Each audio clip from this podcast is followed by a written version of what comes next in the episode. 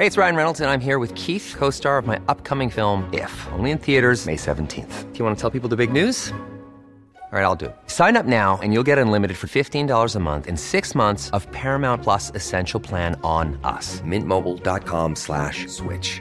Upfront payment of $45 equivalent to $15 per month. Unlimited over 40 gigabytes per month. Face lower speeds. Videos at 480p. Active Mint customers by 531.24 get six months of Paramount Plus Essential Plan. Auto renews after six months. Offer ends May 31st, 2024. Separate Paramount Plus registration required. Terms and conditions apply if rated PG.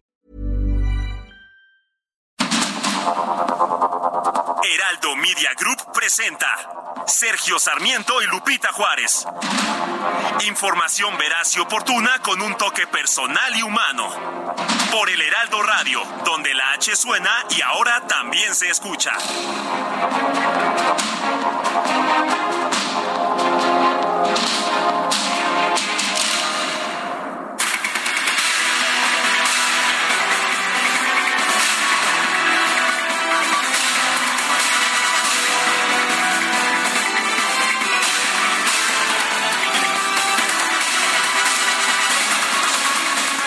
7 de la mañana con un minuto, 7 con un minuto de este martes 7 de marzo del 2023. Yo soy Sergio Sarmiento y quiero darle a usted la más cordial bienvenida a El Heraldo Radio. Lo invito a que se quede con nosotros. Aquí estará bien informado, por supuesto. También podrá pasar un rato agradable. Ya nos conoce usted. Si se puede, nos gusta darle a usted el lado amable de la noticia. Como todos los días con nosotros, allá en la Ciudad de México, yo me encuentro en Guadalajara para asistir a la Expo Antad. Ya les estaremos hablando de ese tema. Guadalupe Juárez, allá en la Ciudad de México. Guadalupe, muy buenos días. Hola, ¿qué tal? Qué gusto saludarte, mi querido Sergio Sarmiento. Buenos días a todos. Muy bienvenidos en esta jornada. Ya estamos juntos para llevarle a usted lo que es noticia, lo más importante. Y bueno, en esta transmisión especial, mi querido Sergio.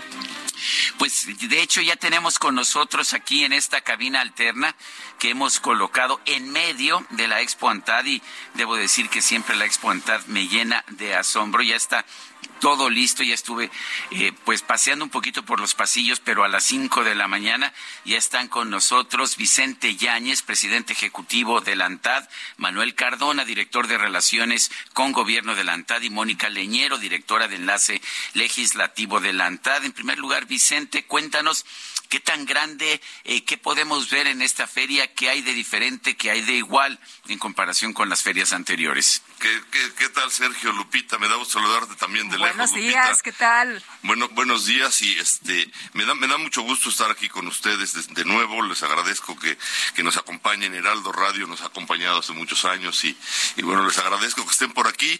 Y como decías, el lado amable de las noticias, creo que es importante también resaltar esto. Más de 2.500 compradores de las cadenas asociadas a la ANTAD y, e invitados estarán presentes en el piso de exposición. Van a poner un stand para atender ahí a los, a los, a los que ponen stands aquí y hacer muchos negocios. Eh, esperamos superar la cifra de 14 mil millones de pesos en estos tres días. 14 Que- mil millones de pesos no está mal aquí. para tres días. Así es, y, y este punto de encuentro en el que compradores nacionales e internacionales se reunirán del 7 al 9 de marzo en Guadalajara. Se trata de generar negocios, proveeduría, presentar nuevos productos, intercambiar información que permita la implementación de mejores prácticas, la aplicación de nuevas tecnologías y capacitación especializada para el comercio detallista y la cadena de abasto. Eh, van a ser 55 mil metros cuadrados este año, con más de 1.200 empresas expositoras nacionales e internacionales. Esperamos más de 47 mil visitantes y bueno, pues este que esta nueva eh, nueva, nueva normalidad que le llaman ya se dé. Vienen, Y que- y que ya se tenemos- mantenga, ¿verdad? Sí, claro. Tenemos presencia en más de 35 países con stands aquí.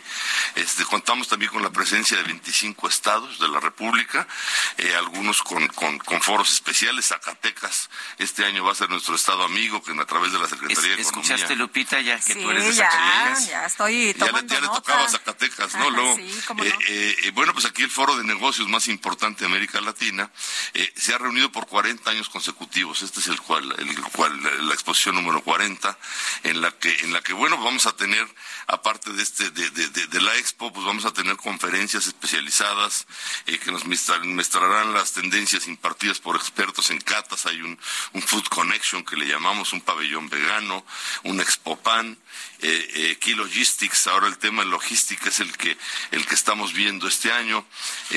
pues también estará presente, como todos los años, Antad.biz, que es una plataforma que promueve el comercio detallista, sobre todo a los pequeños y medianos negocios que puedan acercar sus productos a, los, a, las cadenas de la Antad. Durante tres días del evento, 12 cadenas asociadas a la Antad trasladan sus oficinas de compra al piso de negocio para atender a los, a, los proveedores. También le agradecemos al CONALEP Jalisco, que siempre nos apoya como comité organizador. Más de 150 jóvenes realizan diversas actividades eh, durante el evento. Y bueno, pues este, eh, la ANTAD, como, como ustedes saben, desde 1983 promovemos el desarrollo del comercio detallista y sus proveedores en una economía de mercado con responsabilidad social. Las cadenas tienen presencia en todo el país y bueno, eh, son más de 47 mil tiendas que emplean directamente a más de 615 mil empleados. No, pues muy importante. Oye, eh, rápidamente nada más preguntarte, Vicente, sobre esta, decías, la nueva normalidad. Con la pandemia se enfrentaron retos y se tuvieron que poner las pilas y tuvieron que actuar de manera diferente, pero ya se terminó la pandemia ya las cosas están tomando su cauce. Cuéntanos de este pues nuevo tipo de consumo. Ahora nos quedamos acostumbrados a cosas distintas y ahora qué van a hacer, cómo le van a hacer para los temas de movilidad en lo que ustedes consideran la era de la movilidad. Pues mira, hoy la conferencia la va a dar Shekar Natarayan, que, es un hindú que, que, bueno, está hablando de, de esa nueva forma de, de colaboración en, en, la logística. Eh, nos va a sorprender con lo que va a hablar de colaborar en la logística para bajar costos y para beneficiar al consumidor y es, es, es algo disruptivo que los, los invito a que lo vean por internet, ahí va a estar este, la conferencia en la página de ANTAD, este, vale la pena. ¿A, qué hora es? A las 10 de la mañana. A las 10 de la mañana, terminando este programa. Manuel Cardón, estamos viendo tiempos de inflación. ¿Qué tanto afecta esto a las cadenas del comercio formal? Sí, muy buenos días, Lupita. Muy buenos días, Sergio. Eh, gracias nuevamente por, por el espacio. Pues justamente el tema de inflación ha sido pues una de las agendas más importantes para nosotros. Ha habido una colaboración y coordinación permanente con el gobierno federal, con la Secretaría de Hacienda, Economía y Profeco y nuestros asociados llevamos a cabo durante pues, los últimos dos años prácticamente el PASIC, que ha sido un ejercicio en donde de manera voluntaria las cadenas, los proveedores, el gobierno con ciertas políticas públicas que ha establecido, pues ha permitido crear ciertas estrategias comerciales y de negocios para contener en lo posible la, la inflación. Hoy los números arrojan buenos resultados. Este, nuestro presidente ejecutivo aquí, Vicente Yáñez, podría dar mayor detalle, pero va, va totalmente hacia abajo y hay, y hay, hay un ambiente positivo en términos generales. Mónica Leñero, uno de los grandes retos de la ANTAD es que es comercio formal, es el comercio que, pues, que paga electricidad, que paga servicios, que paga agua, que paga seguro social, eh, pero mucho de esto depende de las reglas, de las reglas que se están imponiendo al comercio formal. ¿Cómo estás viendo la situación en estos momentos? ¿Cómo los está tratando? Tratando la legislación, qué tanto están pudiendo pues proteger ustedes al comercio formal, este comercio que pues que genera empleos formales en nuestro país. Bueno, la formalidad eh, le permite al consumidor tener muchas ventajas. Eh, eh, una de estas es que un ticket de compra le permite hacer un es un contrato que le permite al consumidor poder reclamar garantías, poder saber que su producto cumple con todas las normas, con todas las reglas, que va a hacer que su producto sea un producto con toda la calidad que requiere el consumidor. Sin embargo, pues el comercio, el comercio informal ya estamos más o menos en un 55% de, de un comercio que está fuera de toda regla y que tiene y que no no paga impuestos, que, que, que, no garantiza que el producto va a tener calidad. O sea, es una competencia eh, totalmente desigual y que no puede equipararse al comercio formal, que no, que no genera impuestos para para todo lo que van a ser eh, eh, la educación, la salud y todo lo que, lo que el país eh, necesita para impulsar el bienestar de la gente y el desarrollo económico. Vicente Yáñez, tu visión de futuro, ¿hacia dónde va el comercio? ¿Qué podemos esperar en los próximos? Ya llevan 40 de, la, de, esta expo. ¿Qué esperas para los próximos 10, 20 y 40 años? esperemos que sigamos sirviendo al consumidor con propuestas de valor interesantes, con promociones como la del Buen Fin, con, con búsqueda de ese valor para los, para, para los consumidores y, y ojalá que podamos ir aumentando la participación del comercio formal en la economía, ya que eh, pues eh, el comercio informal lo que debemos de hacer es subirlos a la economía formal. Son gente que no tiene seguridad social, no tiene pensiones y que al final de cuentas como México nos va a costar. Entonces lo mejor es quitarles trabas para formalizarlos, generar políticas públicas para que sean formal, para que sea negocio ser formal. Hoy es negocio ser informal, entonces tenemos que cambiar. Claro, no pagas impuestos. no, no pagas impuestos, no cumples con regulaciones, pero me parece que el Estado está para eso, para facilitar la formalización de estos actores económicos que no lo están. Vicente Yáñez, eh, Mónica Leñero, eh, también, a, eh, también a Manuel Cardona, gracias por estar con nosotros. Sé que es un día muy intenso para ustedes. realmente la exposición siempre, siempre me asombra. son miles de metros cuadrados con, ah, con exposiciones, con todo el comercio formal, pues ofreciendo sus productos y haciendo negocios. Y pues que tengan una muy buena muy buena inauguración. Muchas gracias, eh, Lupita. Muchas gracias, Sergio, por acompañarnos una vez más. Esperemos vernos aquí muchos años más y que la formalidad de que el comercio moderno siga construyendo México. Mucho Necesitamos hablar de eso. Gracias, Lupita. muy bien, gracias. Y nosotros nos vamos a un resumen de la información más importante de este martes 7 de marzo del 2023.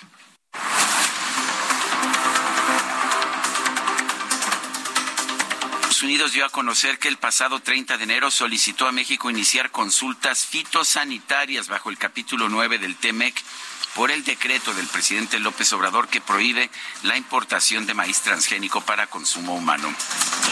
Y Tai, la representante comercial de la Unión Americana, señaló que las políticas de México amenazan con interrumpir miles de millones de dólares en el comercio agrícola, lo cual sofocaría la innovación necesaria para enfrentar la crisis climática y los desafíos de seguridad alimentaria. La Secretaría de Economía confirmó la recepción de la solicitud de consultas por parte de Estados Unidos. Sin embargo, aseguró que México va a demostrar que no ha habido afectación comercial a ese país con el nuevo decreto del presidente López Obrador sobre el maíz transgénico. Estados Unidos también presentó una queja laboral bajo el mecanismo de respuesta rápida del TEMEC para que las autoridades mexicanas verifiquen si los derechos laborales de los trabajadores de la planta de la empresa Unique Fabricating en el estado de Querétaro están siendo violentados. La Secretaría de Relaciones Exteriores calificó como preocupante el planteamiento de distintos congresistas estadounidenses de declarar a los cárteles del narcotráfico como organizaciones terroristas. Sin embargo, aseguró que esta iniciativa no tiene posibilidad de concretarse. Y Karine Jean-Pierre, la secretaria de prensa de la Casa Blanca, aseguró que su país sigue de cerca las investigaciones por el secuestro de cuatro ciudadanos estadounidenses en Matamoros, Tamaulipas. Calificó este caso como inaceptable.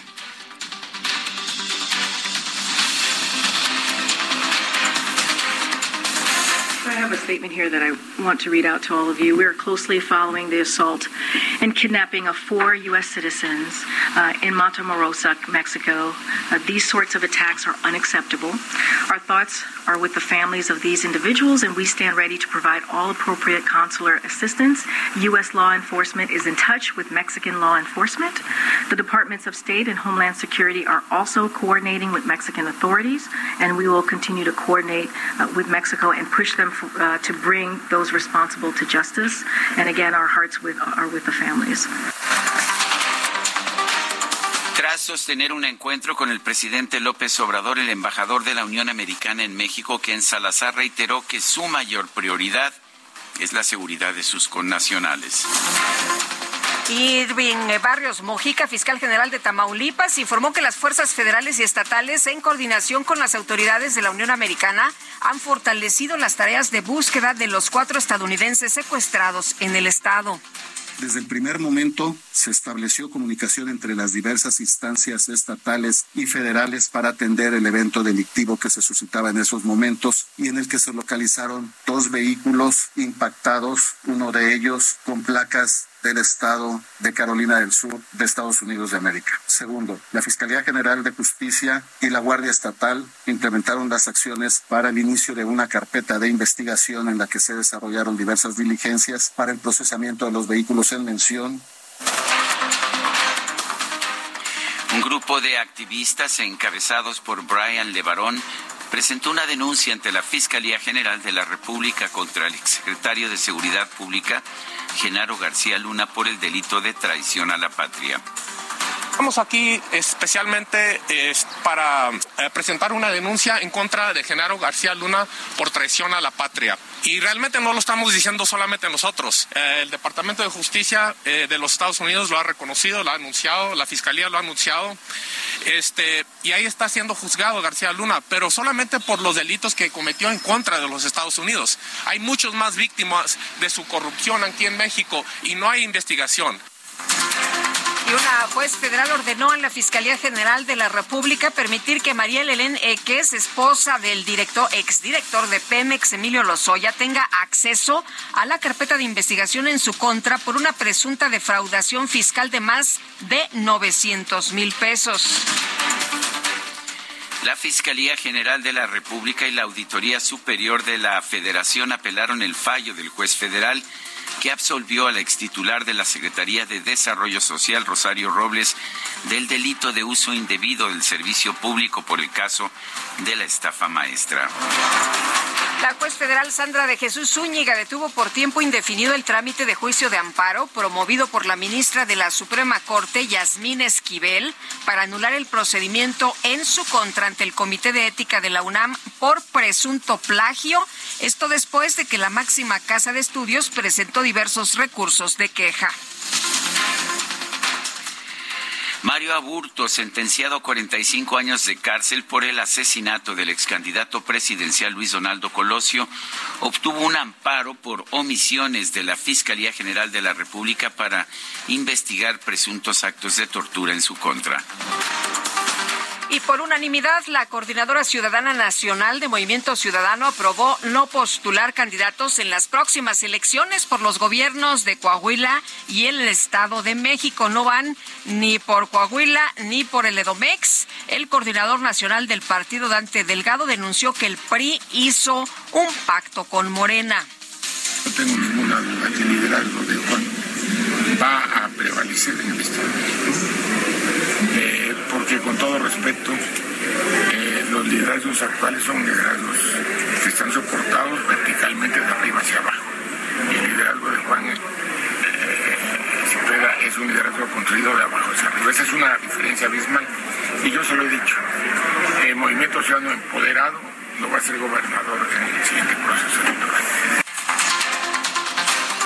El senador Juan Cepeda, quien se perfilaba como candidato de Movimiento Ciudadano al gobierno del Estado de México, expresó su respaldo a la decisión de su partido. Previendo ese escenario que ya se ha dado en otros estados, es que Movimiento Ciudadano da un paso lateral. Nos echan la culpa siempre. Bueno, fuera máscaras, porque ¿cómo van a explicar un resultado de un 60% en contra ya no van a tener frente a ellos a Movimiento Ciudadano para culparles sus componendas, sus derrotas. Y Movimiento Ciudadano se va a dedicar a construir el proyecto que sin duda va a gobernar el país el próximo año. El dirigente nacional del PRI, Alejandro Moreno, acusó a Movimiento Ciudadano de ser un partido tibio y cobarde por bajarse de las elecciones en Coahuila y el Estado de México en lugar de sumarse a la alianza opositora Va por México. El ministro de la Suprema Corte, Alberto Pérez Dayán, admitió a trámite 30 controversias constitucionales promovidas por municipios gobernados por el PAN y el PRI en contra de la Ley General de Comunicación Social y la Ley General de Responsabilidades Administrativas. Estas forman parte del llamado Plan B en materia electoral.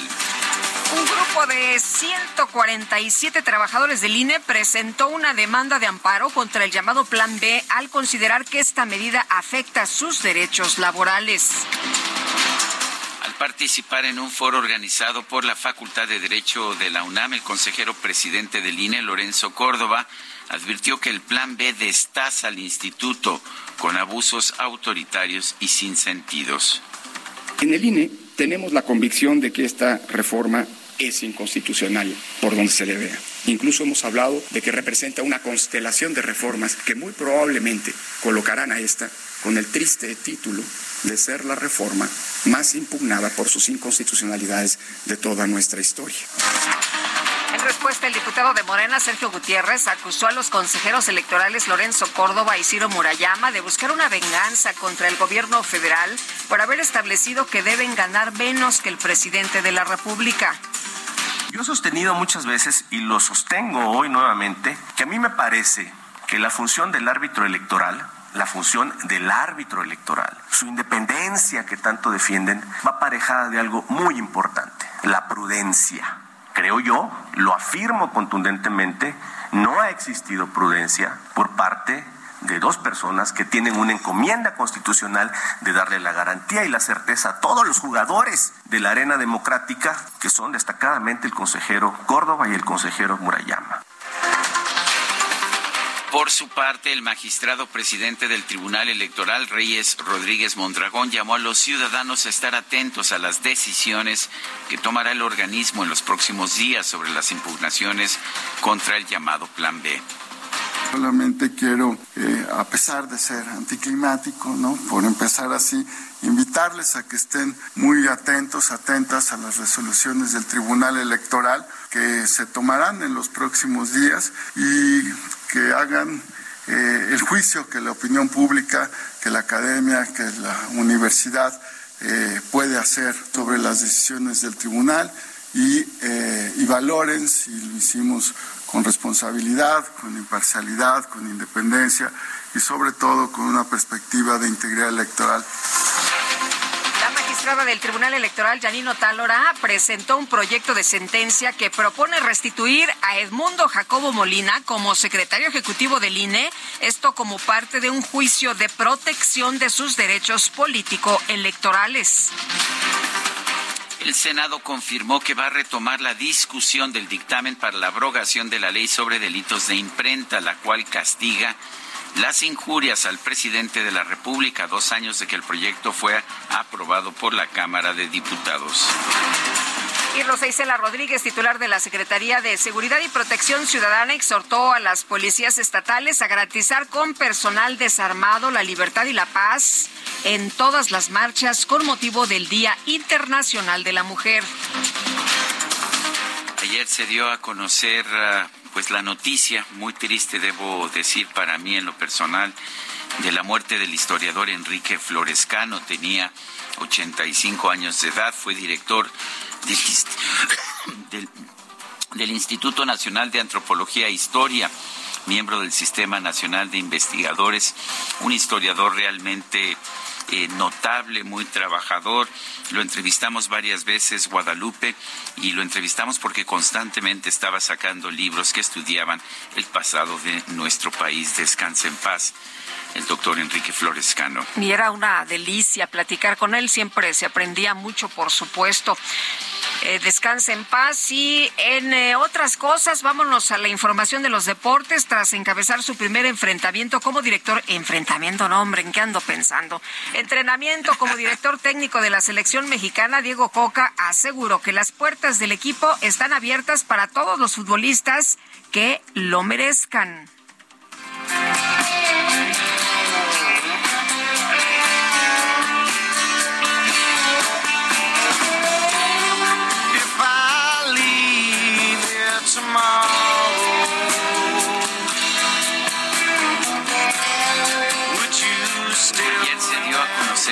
Fallecimiento de Gary Rossington, el último sobreviviente del grupo Leonard Skinner, autores de Sweet Home Alabama, de Leonard Skinner, perdón, autores de Sweet Home Alabama y de muchas otras ah, piezas.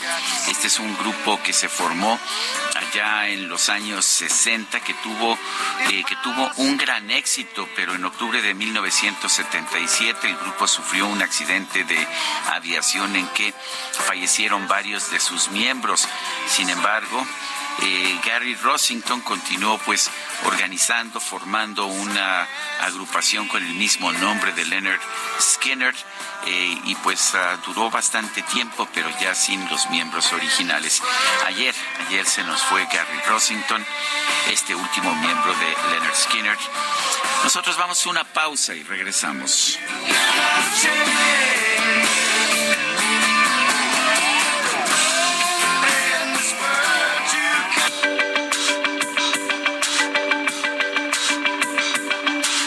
Sergio Sarmiento y Lupita Juárez quieren conocer tu opinión, tus comentarios o simplemente envía un saludo para ser más cálida esta mañana. Envía tus mensajes al WhatsApp 55 20 10 96 47.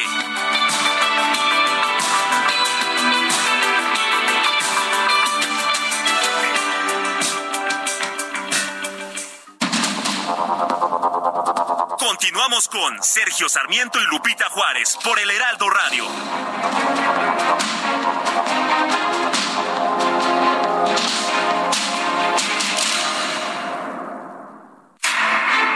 Nueva Zelanda fue el primer país en permitir el voto de las mujeres. Ocurrió en 1893 y fue en gran medida gracias al trabajo inalcanzable de Kate Shepard. Inglesa de nacimiento, Kate, junto con otras mujeres, se dio cuenta de la necesidad de ampliar los derechos civiles a las mujeres para poder tomar decisiones importantes relacionadas con el matrimonio, la situación legal y económica de las mujeres o su educación. Tras una lucha no exenta de varios tropiezos, finalmente el 19 de septiembre de 1893, Nueva Zelanda permitió el voto femenino.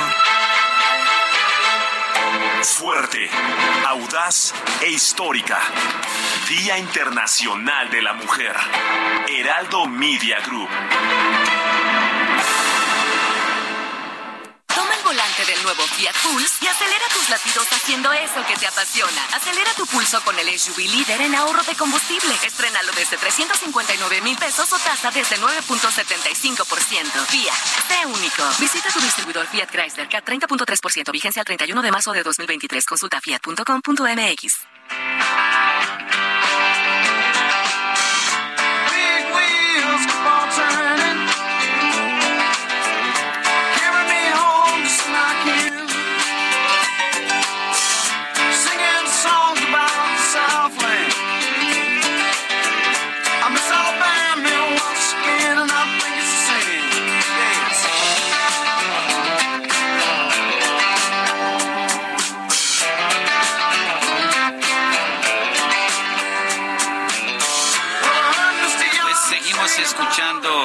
este grupo Leonard Skinner.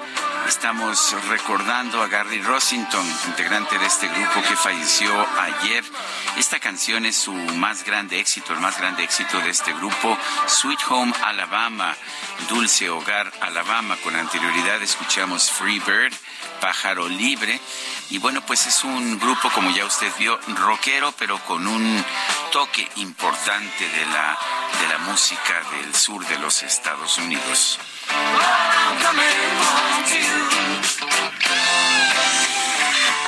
Ay, ay, ay. Bueno, pues seguimos. El DJ Kike, ya ves que luego digo muchos este, improperios. Dices improperios, pero no al aire, no salen, ¿verdad? Me dice DJ. Kike, sí, voy a abrir el micrófono. Gracias, Quique. Bueno, pues vámonos a los mensajes. Buen día, Sergio y Lupita. Buena vibra para esta semana a todos en el Heraldo Radio. Francamente, la etapa de inversión para México no la está promoviendo el inquilino de Palacio Nacional, es la iniciativa privada. Esos neoliberales tan odiados por el actual gobierno, quienes ya cansados de tantas trabas, están actuando para bien del desarrollo económico del país. Ojalá todo sea cuesta arriba. Eh, lo necesita lo necesitamos urgentemente. Saludos cordiales del profesor Fernández del Estado de México. Yo creo que le faltó un no. Ojalá no todo sea cuesta arriba, ¿verdad? Pues esperemos que no todo sea cuesta arriba. Bueno, y nos dice otra persona, excelente día, Sergio y Lupita, soy Miriam. Me gustaría saber el contexto de cuando el DJ Quique dice, la que sigue, por favor, ja, ja, ja saludos. Pues le gusta perseguirme al DJ Kike y cuando estoy dando las preguntas, pues parece que no le gusta que me tome mucho tiempo y pues ya sabe, como no me da, como, como ya no le gusta darme tabla, entonces me presiona para que me apresure. ¿No es así, Guadalupe? Efectivamente, la que sigue, por favor, te dice para que ya le corras. Bueno. Falso. Eh, bueno, Sergio Lupita, un gusto recibirlos en Guadalajara. No olviden pasar por sus tortas ahogadas. Lili Piña, Lili, me mandas, por favor, ahí, este, con un, ¿cómo, ¿cómo diremos para no decir la marca comercial? Pues ahí en una vasijita, ¿no? Me mandas mi tortita, por favor, porque yo estoy acá en la Ciudad de México. Yo ando por aquí en Guadalajara, pero la verdad andamos de pisa y corre, salimos disparados terminando el programa de radio para agarrar el vuelo de la una de la tarde. Son las siete de la mañana con treinta y seis minutos. Vámonos a la frase del día.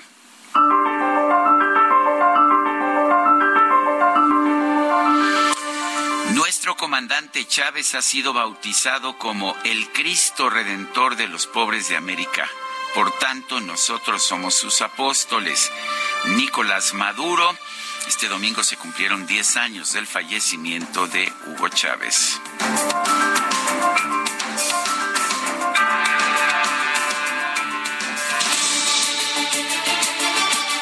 Y me voy rapidito antes de que me empiece a corretear el DJ Kike. La pregunta de ayer, ¿debe prohibirse la educación privada?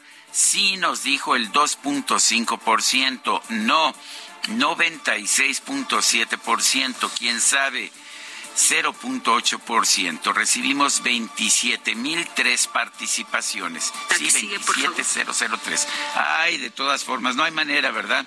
No hay manera, DJ Kike. Pues ahí voy. Ya coloqué esta mañana en mi cuenta personal de Twitter Arroba Sergio Sarmiento, la siguiente pregunta. ¿Debe prohibirse en México el maíz transgénico?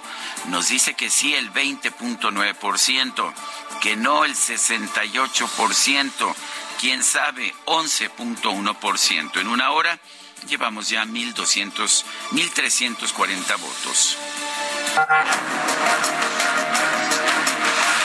Las destacadas de El Heraldo de México. Y ya está lista Itzel González con las destacadas que viene hoy. Guapísima, estrenando look. Muy buenos días. Hola, ¿cómo estás? Buenos días. Lupita, Te adelantaste a la primavera. Me adelanté a la primavera, así es. Estamos listos para recibir que venga el calor, porque aquí, ¿Eh? ¿Qué tal? aquí no tenemos miedo. Sergio Lupita, amigos, ya decían que vienen de pisa y corre este rumbo al aeropuerto de Guadalajara. Y en el aeropuerto venden buenas tortas, así que las pueden pedir para llevar. Y el equipo va a quedar muy contento, ¿verdad? De esta mañana. Y también. A ver, Angelina, por favor, toma nota. ¿Y ¿Cuántas? ¿Y qué crees, Sergio? Que Angelina tiene, tiene la indicación que yo le di personalmente para comprar tortas ahogadas en el aeropuerto. Así que. Dice la señora Lili Piña que va corriendo. Que va corriendo, va corriendo esta mañana Expoantat, que están por allá. Y muchas gracias a Cristian y a todo el equipo de Heraldo, Heraldo Jalisco que por allá están echando la mano. Así que un saludo. Un saludo, mi querido Cristian. ¿Cómo te va? Buen ingeniero, ¿verdad? Sí, sí, está, Está con la sonrisa de oreja a oreja. Me parece que se acordaron ustedes de él. Claro que sí, pues que pues que sea comida, ¿no? Y también puede correr ahí a las hermanas Coraje también para que las hermanas, uy, una un caldito de estos de ¿cómo se llaman? De, de cola de res. Ah, qué cosa tan maravillosa, ¿eh? Es un manjar. Pero Lupita, hay que trabajar. qué caray. Estamos haciendo nuestro pedido, pero hay que trabajar, así que comenzamos con las destacadas del Heraldo de México. En primera plana, programas sociales refuerzan Tren Maya con 71 mil millones de pesos en apoyos. La titular de la Secretaría del Bienestar, Ariadna Montiel, detalló que los programas, pensiones y becas suman 3 millones 931 mil beneficiarios de los estados de Chiapas, Tabasco, Campeche, Yucatán y Quintana Roo. País. UNAM y Tribunal Electoral se suman a la defensa del INE, hacen foros y advierten sobre las implicaciones del Plan B electoral. Ciudad de México, Claudia Sheinbaum inyecta 2.500 millones de pesos al metro. Van a intervenir 328 trenes en los talleres de Zaragoza y Ticomán, así como dar 842 millones de pesos para mejorar vías, escaleras y estaciones. Esa me parece una muy buena noticia. Que ya hace falta, ¿verdad? Que ya hace falta, sí. Estados, caso meningitis, cae un implicado, es administrador y copropietario de un hospital donde tres murieron. Orbe, envenenamiento de niñas. y reclama condenas. Los agresores podrían obtener la pena de muerte. Meta en Tijuana rinden tributo a Alexa. El artista Mod Orozco realiza un mural horas después del título en peso mosca de la UFC. Y finalmente, en mercados, autos chocolate igualan la venta de nuevos. La AMDA conminó al gobierno federal a no prorrogar el decreto que fomenta el ingreso de unidades usadas al país. Lupita, Sergio, amigos, hasta aquí las destacadas del Heraldo. Feliz martes. Gracias, Itzel, igualmente. Buenos días. Son las 7 de la mañana con 41 minutos durante un foro organizado por la UNAM y el Tribunal Electoral del Poder Judicial de la Federación. El consejero presidente del INE, Lorenzo Córdoba, dijo que la reforma electoral del presidente López Obrador será la más impugnada de la historia. Misael Zavala, adelante. Buenos días, Sergio. Buenos días, Lupita. Efectivamente, Sergio, pues en medio del análisis del Plan B en la Suprema Corte por las acciones de inconstitucionalidad, la Universidad Nacional Autónoma de México y también el Tribunal Electoral del Poder Judicial de la Federación se sumaron a la defensa del Instituto Nacional Electoral y contra algunas modificaciones de la reforma electoral del gobierno federal. La UNAM y el Tribunal Electoral organizaron el evento Reflexiones en torno a la justicia electoral y la reforma electoral del 2022-2023, donde se presentó el consejero presidente del INE, Lorenzo Córdoba, para hablar de las implicaciones del Plan B electoral. En este sentido, Raúl Contreras Bustamante, director de la Facultad de Derecho de la UNAM, sostuvo que la reforma electoral es muy controvertida, ya que ha sido señalada como una amenaza y puede hacer retroceder 46 años de transformaciones y construcción de instituciones democráticas. Por su parte, el consejero presidente de INE advirtió que la reforma electoral del presidente López Obrador será la más impugnada de la historia del país. Incluso ayer, también ayer ya trabajadores del Instituto Nacional Electoral presentaron los primeros juicios ante el Tribunal Electoral Federal contra este plan B electoral del gobierno federal. Al menos unos 60 juicios llegaron hoy a la ayer, perdón, a la sala superior del tribunal de aquellos empleados que podrían perder sus trabajos a consecuencia de la implementación de la reforma electoral del gobierno de López Obrador. Vocales ejecutivos en los estados y también trabajadores del servicio profesional de carrera, todos ellos del INE, fueron los que presentaron los juicios electorales para echar abajo lo aprobado por el Congreso de la Unión y también impulsado por el Ejecutivo y la Secretaría de Gobernación. En este sentido, pues son más de 60 juicios que tendrán que resolver los magistrados del Tribunal Electoral del Poder Judicial de la Federación y en al menos 30 días se estaría dando ya una resolución a estos trabajadores. Sergio Lupita, hasta aquí la información. Muy bien, Misael Zavala, gracias. Gracias por este reporte. Gracias, buen día. Bueno, y estuvo interesante, ¿no? Ahí, le, pues los diferentes posicionamientos ahí durante este foro organizado por la UNAM y el Tribunal Electoral. Bueno, y trabajadores del Instituto Nacional Electoral presentaron una demanda de amparo en contra del Plan B electoral. Vamos a platicar con Rodolfo Martínez, es socio de Truzan y Roma Abogados y representante de los trabajadores del INE. Rodolfo, ¿qué tal? Qué gusto saludarte esta mañana. Buenos días.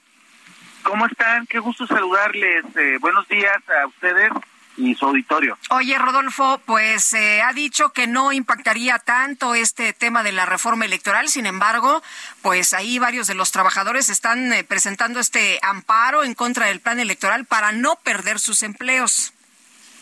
No, bueno, a ver, es que un control de daños mediático que ha pretendido, de, ha pretendido hacer quienes están detrás de la reforma, Obviamente tratan de minimizar el impacto que tendrá cada una de las disposiciones que incluyeron en este paquete de reformas que se publicaron el jueves pasado, pero la realidad es lo que dijo el consejero Ciro Murayama en cuanto a que de entrada los partidos es de seis mil a siete mil personas.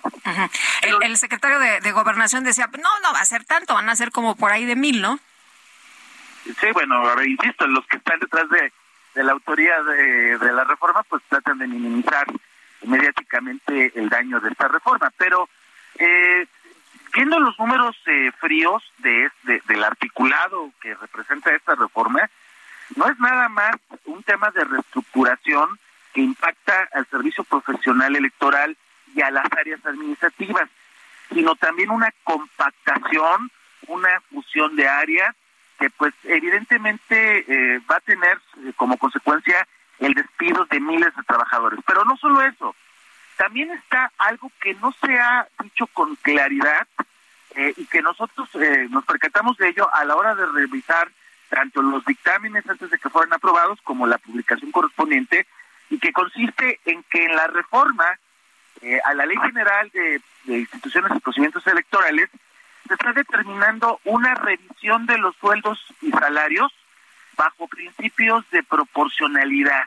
O sea, algo completamente subjetivo que tiene por objeto alcanzar, eh, impactar en los sueldos y salarios del, personal del instituto, que no son sueldos muy jugosos, ¿eh? de entrada quiero decirles que son sueldos que no distan de los que se tienen actualmente en el gobierno federal, pero que además también, aparte de esta revisión eh, tabular que quieren hacer de sus sueldos y salarios, está el tema de que quieren quitarles dos prestaciones eh, que pues tienen como derecho laboral, que es una póliza de gastos médicos mayores y un seguro de separación, seguro de separación que se integra con los ahorros de los sueldos de los propios empleados. Entonces, no es nada más eh, una afectación a todas aquellas personas que eventualmente van a ser despedidas, sino que también a la, a la totalidad se les va a impactar en sus sueldos y prestaciones. Pero algo que a nosotros nos ha preocupado de sobremanera es que en la parte transitoria de esta reforma establece que para el pago de prestaciones el instituto tendrá que hacer uso de dos fideicomisos, uno de ellos de infraestructura, pero además dicen que no se asignarán recursos adicionales para el pago de prestaciones. Entonces, están dejando en un serio aprieto financiero el instituto para eventualmente poder, poder hacer frente al lotado de indemnizaciones correspondientes. Rodolfo, ¿cuántas, ah, ¿cuántos trabajadores están, se están adhiriendo a esta demanda de amparo? Eh, 147, estimado Sergio, buenos días. buenos días, ¿por qué son tan pocos si hay tantos afectados? Ah, bueno, a ver, eh, es un poco relativo el ver que sean tan pocos. Nosotros nos comunicamos con todo el personal del instituto a través de un envío masivo de correos con una empresa que contratamos. Los correos les llegaron pocos días antes de que se publicara la reforma. El día jueves pasado que se publicó la reforma, a partir de ahí, jueves, viernes, sábado y hasta el domingo, fue como empezaron a llegar a nuestras instalaciones el personal de, del instituto. Es decir, en apenas tres, cuatro días juntamos 147 empleados. Pero cabe decir, Sergio, que la vamos a presentar una demanda más este viernes y las que tengamos tiempo mientras estemos dentro del plazo de impugnación. Eh, también tengo que decir, eh, sí, son alrededor de 17 mil empleados. Obviamente hay mucha incertidumbre, hay mucha confusión, hay este otras opciones legales que tienen a la mano para ampararse. Nosotros presentamos la primera demanda, pero sabemos bien que hay otras firmas de abogados que también están acercándose a ellos para ofrecerles otras opciones. Entonces, al menos en nuestra firma reportamos 147 al día de ayer y estimamos que va a ser un número también grande para la siguiente semana que será siguiente viernes. Eh, Rodolfo, decías que no les quieren eh, restituir de manera, eh, pues, como conforme a la ley en caso de que sean despedidos. No, o sea, no es tanto que no les quieran reconocer conforme a la ley, no hay una seguridad de, la fuente de financiamiento, porque miren ustedes, para el presupuesto de egresos 2023, al INE le redujeron 4 mil millones de pesos el presupuesto que requirió el propio INE. Perdón. Entonces, si de por sí al INE ya le quitaron dinero de lo que tenía presupuestado, ¿cómo va a hacer frente a una serie de financieros con los pedidos cuando el propio Consejo está diciendo que no se le darán adicionales y no se los asiste de lo que eh, no, no, no te estamos escuchando bien. No sé si te pudieras ubicar como estabas al principio. Sí, eh, sí porque ya no te entendíamos nada. Sí, eh, decía yo que, que no es un problema de, de que no se les quiera pagar conforme a la ley, sino que no se les asignaron recursos adicionales. Entonces, eh, si en el presupuesto de egresos les quitaron de por sí cuatro mil millones de pesos para el 2023 en los recursos que solicitó el INE, no es posible que con el con los que estén diciendo que con lo que tengan en la bolsa les paguen. Entonces, ahí ya hay una grave incertidumbre de los empleados que van a hacer esta reestructuración y eventual despido porque no hay segura para que tendrán con ellos. Rodolfo, eh, ¿cuándo, cuando ya, se presentó esta demanda de amparo? Me, me imagino. ¿Qué, ¿Qué les dicen los abogados? ¿Cuál es el procedimiento? ¿Qué viene ahora? Bueno, eh, Sergio, eh, la demanda se presentó el día de ayer. Estamos eh, ya esperando que el, en el transcurso de las siguientes horas nos indiquen cuál es el juzgado al que se radica nuestra demanda de amparo y consideramos, estimamos que entre el jueves y el viernes tendríamos ya un pronunciamiento del juez federal, juez de distrito, al que se le turne la demanda en cuanto, primero, a la de la demanda, segundo, a los suspensión provisional que tiene objeto que no que de momento los tanto por impactar tanto en estabilidad laboral como a sueldos de pensiones. Entonces, nosotros esperamos que esta misma semana estos empleados puedan tener ya el blindaje jurídico de un juez federal para que no les apliquen una reforma que es a todas luces inconstitucional. Muy bien. Rodolfo, gracias. Yo les agradezco que tengan muy buen día. Hasta luego. Buenos días, pues estaremos atentos, ¿no? En lo que se concreta todo esto, es eh, esta esta semana es lo que nos dice el abogado, pues vamos a estar pendientes. Rodolfo Martínez, socio de Truzan y Roma Abogados y representante de los trabajadores del Instituto Nacional Electoral. Bueno, y el uh, secuestro de cuatro ciudadanos de Estados Unidos en Matamoros el viernes pasado ha generado una gran preocupación allá en el gobierno de los Estados Unidos. La Casa Blanca misma calificó de inaceptable el hecho y dijo que deben ser presentados los secuestrados y castigados los culpables. Los principales medios y noticiarios de televisión de Estados Unidos dieron cuenta del secuestro de estos ciudadanos originarios de Carolina del Sur. Según las familias de las víctimas, los jóvenes viajaron al municipio fronterizo Tamaulipeco para que una mujer del grupo se practicara una operación estética. Eh, los jóvenes eran todos afroamericanos y habrían sido confundidos al parecer con narcotraficantes haitianos. Eh, ninguna autoridad mexicana eh, habló del caso o señaló el caso hasta que el gobierno de Estados Unidos reaccionó. Karine Jean-Pierre, la portavoz de la Casa Blanca, dijo, este tipo de ataques son inaceptables. El Departamento de Estado y de Seguridad Interna coadyuvan con las autoridades mexicanas y continuaremos coordinándonos con México y presionándolos para llevar a los responsables a la justicia. Puedo decirles que el presidente está al tanto, es lo que dijo Karine Jean-Pierre, quien es la portavoz de la Casa Blanca. Y vámonos con Alan Rodríguez a las calles de la Ciudad de México. ¿Qué pasa, Alan? Cuéntanos. Lupita, Sergio, muy buenos días. Nos encontramos en el Zócalo Capitalino, exactamente frente al Palacio Nacional, en donde ya se está instalando toda la logística para el día de mañana, 8 de marzo, Día de la Mujer. Se están instalando los rompeolas enfrente de toda la zona periférica del Palacio Nacional.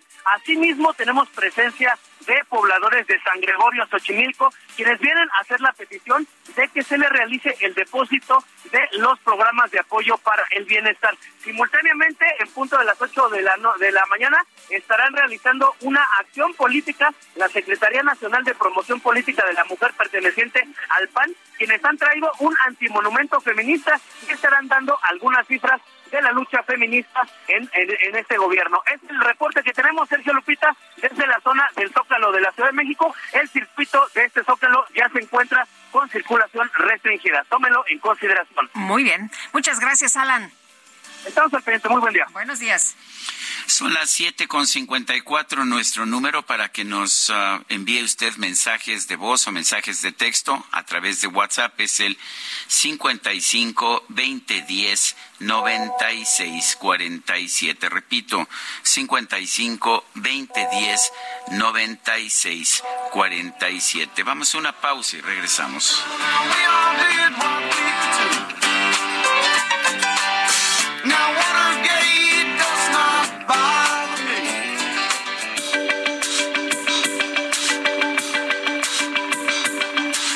Sarmiento y Lupita Juárez quieren conocer tu opinión, tus comentarios o simplemente envía un saludo para ser más cálida esta mañana. Envía tus mensajes al WhatsApp 55 20 10 96 47.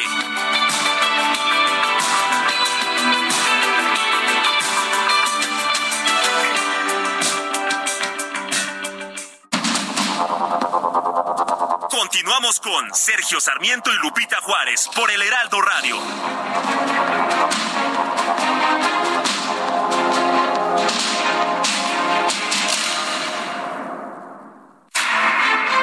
Griselda Álvarez fue la primera gobernadora en la historia de México. Estuvo al frente de Colima entre 1976 y 1985. Estudió en la Escuela Nacional de Maestros, se tituló como licenciada en Letras Españolas en la UNAM. Su carrera política inició en 1977 al ser electa senadora por su natal Jalisco. Como gobernadora de Colima, dio un fuerte impulso a la educación. Su lema era educar para progresar. Paralelamente a la política, Griselda Álvarez se dedicó a la literatura. Cuenta con nueve obras publicadas y murió a los 96 años.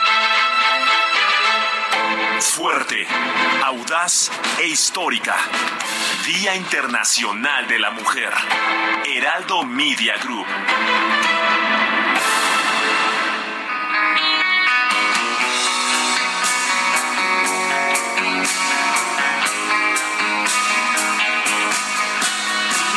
Told me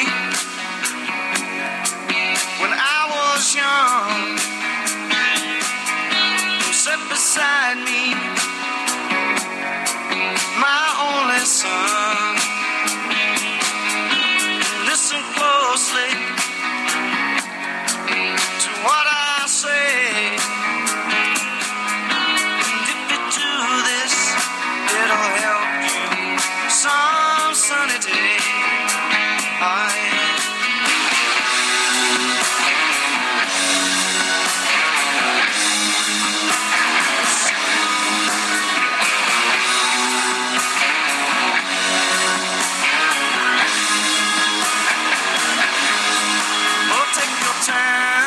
Seguimos escuchando música de, de este de este grupo eh, Leonard, uh, Leonard Skinner. Me, me, me tocó un poquito de trabajo, se escribe de forma muy peculiar, con Y por todos lados, pero se Con, pronuncia con muchas consonantes, ¿no? con muchas consonantes Y en vez de Is, pero es Leonard Skinner. Es, así se pronuncia. Estamos escuchando esta agrupación estadounidense un día después del fallecimiento de su último integrante original, Gary Rossington. Esta canción que estamos escuchando se llama Simple Man. Me gustan, en realidad los conozco poco, pero sí tuvieron una influencia muy importante en la música de los Estados Unidos, sobre todo allá en los años 70.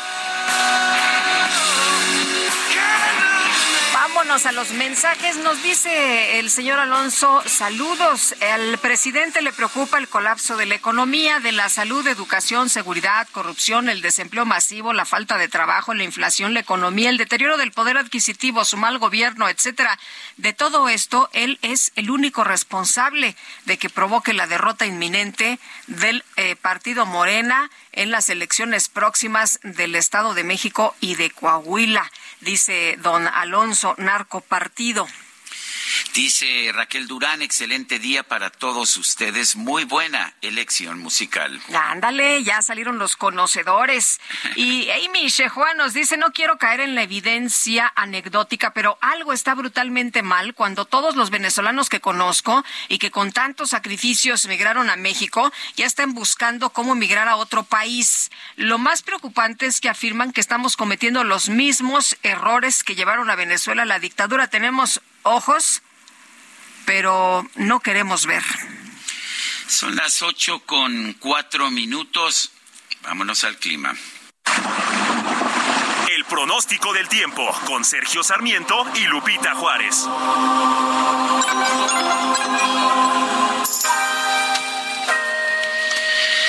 Patricia López, meteoróloga del Servicio Meteorológico Nacional de la Conagua. Adelante, buen día. Hola, ¿qué tal? Sergio Lupita. Buenos días a ustedes y a todos los que nos escuchan esta mañana. Les comento que hoy se están pronosticando vientos de 50 a 70 kilómetros por hora con probables tolvaneras esto en los estados de Chihuahua, Coahuila, Nuevo León y Tamaulipas. También se esperan vientos fuertes sobre la costa oeste de la península de Baja California. Estos producidos por una línea seca sobre Coahuila que va a interaccionar con el paso de la corriente en chorro subtropical. Eh, por otro lado, tenemos un canal de baja presión sobre el sureste mexicano que combinación con la entrada de humedad del Golfo de México y el Mar Caribe, generarán lluvias e intervalos de chubascos en el estado de Oaxaca y Chiapas. Y bueno, finalmente un sistema anticiclónico mantendrá ambiente caluroso, muy caluroso, con temperaturas máximas superiores a 35 grados Celsius, esto en 16 entidades del país, y por arriba de los 40 grados Celsius en Michoacán, Guerrero y Morelos. Sergio Lupita, aquí en la Ciudad de México no estamos pronosticando lluvias, la temperatura máxima estará oscilando entre 28 y 30 grados Celsius, mientras que la mínima para mañana al amanecer entre 11 y 13 grados Celsius. Sergio Lupita, este es el pronóstico desde el Servicio Meteorológico Nacional. Patricia López, muchísimas gracias. Hasta luego. Bueno, Movimiento Ciudadano tomó la decisión de no participar en las elecciones del Estado de México ni de Coahuila con el objetivo de que pues va por México y Morena se enfrenten solos en los comicios. Misael Zavala, cuéntanos, danos todos los detalles.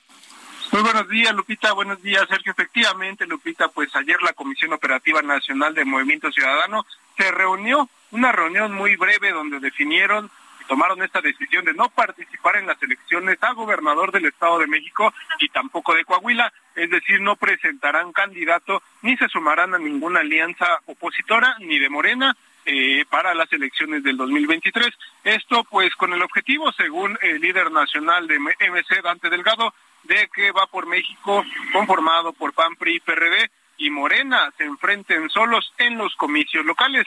Esto sucede a 90 días de las elecciones en ambas entidades y el dirigente nacional Dante Delgado explicó que dan un paso lateral para concentrar sus baterías en las elecciones presidenciales del 2024. Durante esta reunión de la Comisión Operativa, Delgado informó a eh, pues los líderes de Movimiento Ciudadano que definen no participar debido a que solo hay dos posturas, una la que busca rescatar a la vieja política con Va por México y la otra alentar una nueva vieja política incompetente de Morena.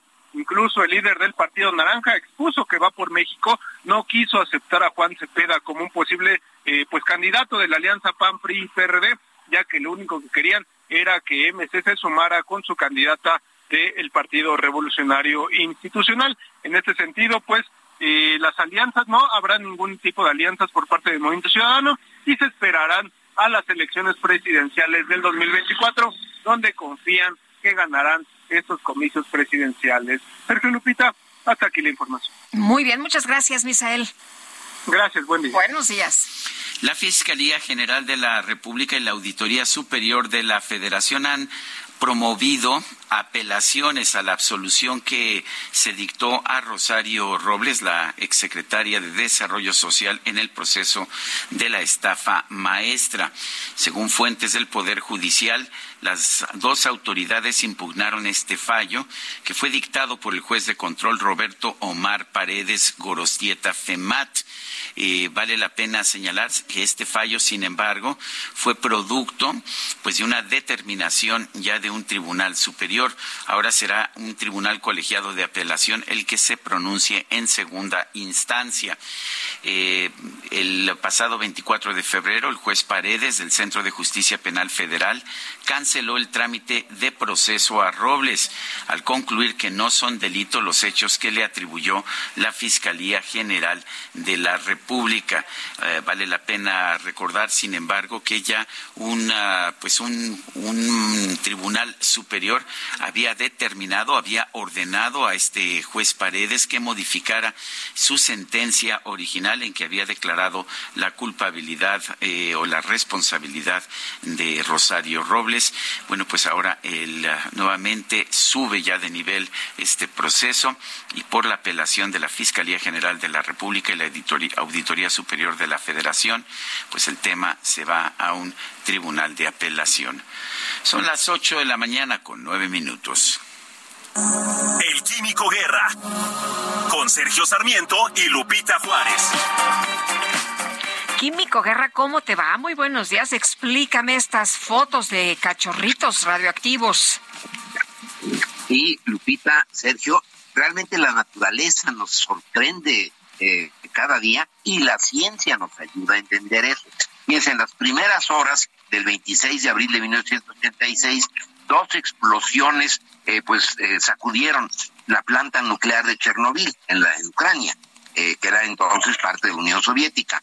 El accidente en el reactor número 4 liberó material radioactivo que llegó a toda Europa en el aire y esto llevó a las autoridades soviéticas a evacuar a toda la población de las áreas circundantes. Las casas quedaron abandonadas y fíjense, en gran cantidad de casos las mascotas las abandonaron, las salieron eh, despavoridas las gentes y se quedaron las mascotas. Eh, días después del accidente, algunas, algunos equipos de salvamento regresaron para matar a los, sobre todo los perros eh, que quedaron sin dueño, para evitar que se expandiera la, la radioactividad. Sin embargo, algunos de estos perros sobrevivieron. Bueno, pues ahora fíjense que se acaba de terminar el primer estudio a largo plazo del impacto de la radiación eh, a largo plazo en mamíferos eh, importantes como son los perros. Eh, la doctora Elaine Ostrander de la Universidad de Maryland, dentista en los Estados Unidos, que es la principal autora de este estudio en la revista Nature, esta gran revista de divulgación científica. Ella está en los Institutos Nacionales de Salud Pública de los Estados Unidos. Dice, esta es una oportunidad de oro que tenemos para ver exactamente qué ha pasado con generaciones de mamíferos que viven en un ambiente hostil radioactivo.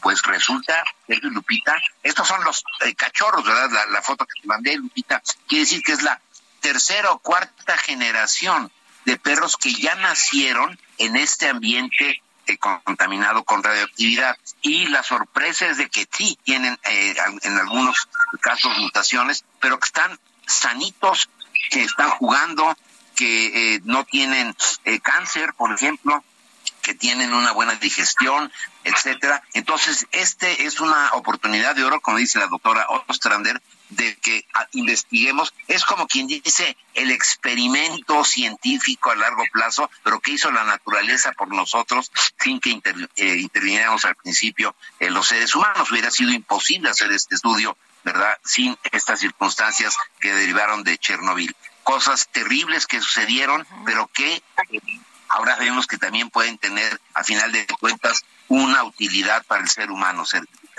Pues interesante como siempre, Químico, y qué bueno que nos traes estos temas. Muchas gracias, muy buenos días. Buenos días, Lupita. Buenos días, Sergio. Hasta luego. Oye, y si hay alguna persona interesada en conocer más de este tema de Chernobyl, y ya que el Químico Guerra lo ha traído esta mañana, pues habrá que conocer más de lo que nos dice el Químico Guerra, investigar un poquito más. Pero hay un libro, un libro estilo documental que se publicó por la periodista bielorrusa Svetlana Alexievich, que está realmente eh, impresionante, eh, galardonada, por cierto, con el eh, Nobel de Literatura 2015. Ojalá que lo puedan leer. Yo sé que no es viernes de lectura, pero pues seguro que que si lo leen eh, me van a dar la razón de que es un documento importantísimo. Son las ocho con tres. El gobierno de la Ciudad de México comenzó a cubrir los monumentos históricos en el Paseo de la Reforma y en el Centro Histórico ante la movilización que se llevará a cabo mañana en el Día Internacional de la Mujer. Cintia Stettin, cuéntanos. ¿Qué tal? Muy buenos días a ustedes y al auditorio. Así como lo comentas, personal del gobierno de la Ciudad de México comenzó a cubrir los monumentos históricos que se encuentran en Paseo de la Reforma y el Centro Histórico. Lo anterior ante la movilización que se llevará a cabo mañana, pues para conmemorar el Día Internacional de la Mujer. De acuerdo pues a un recorrido que realizamos nosotros, el Ángel de la Independencia y el Monumento a Cuauhtémoc ya tienen colocadas vallas de aproximadamente dos metros y medio de altura, estas en color azul, esto para evitar que estos monumentos sean vandalizados.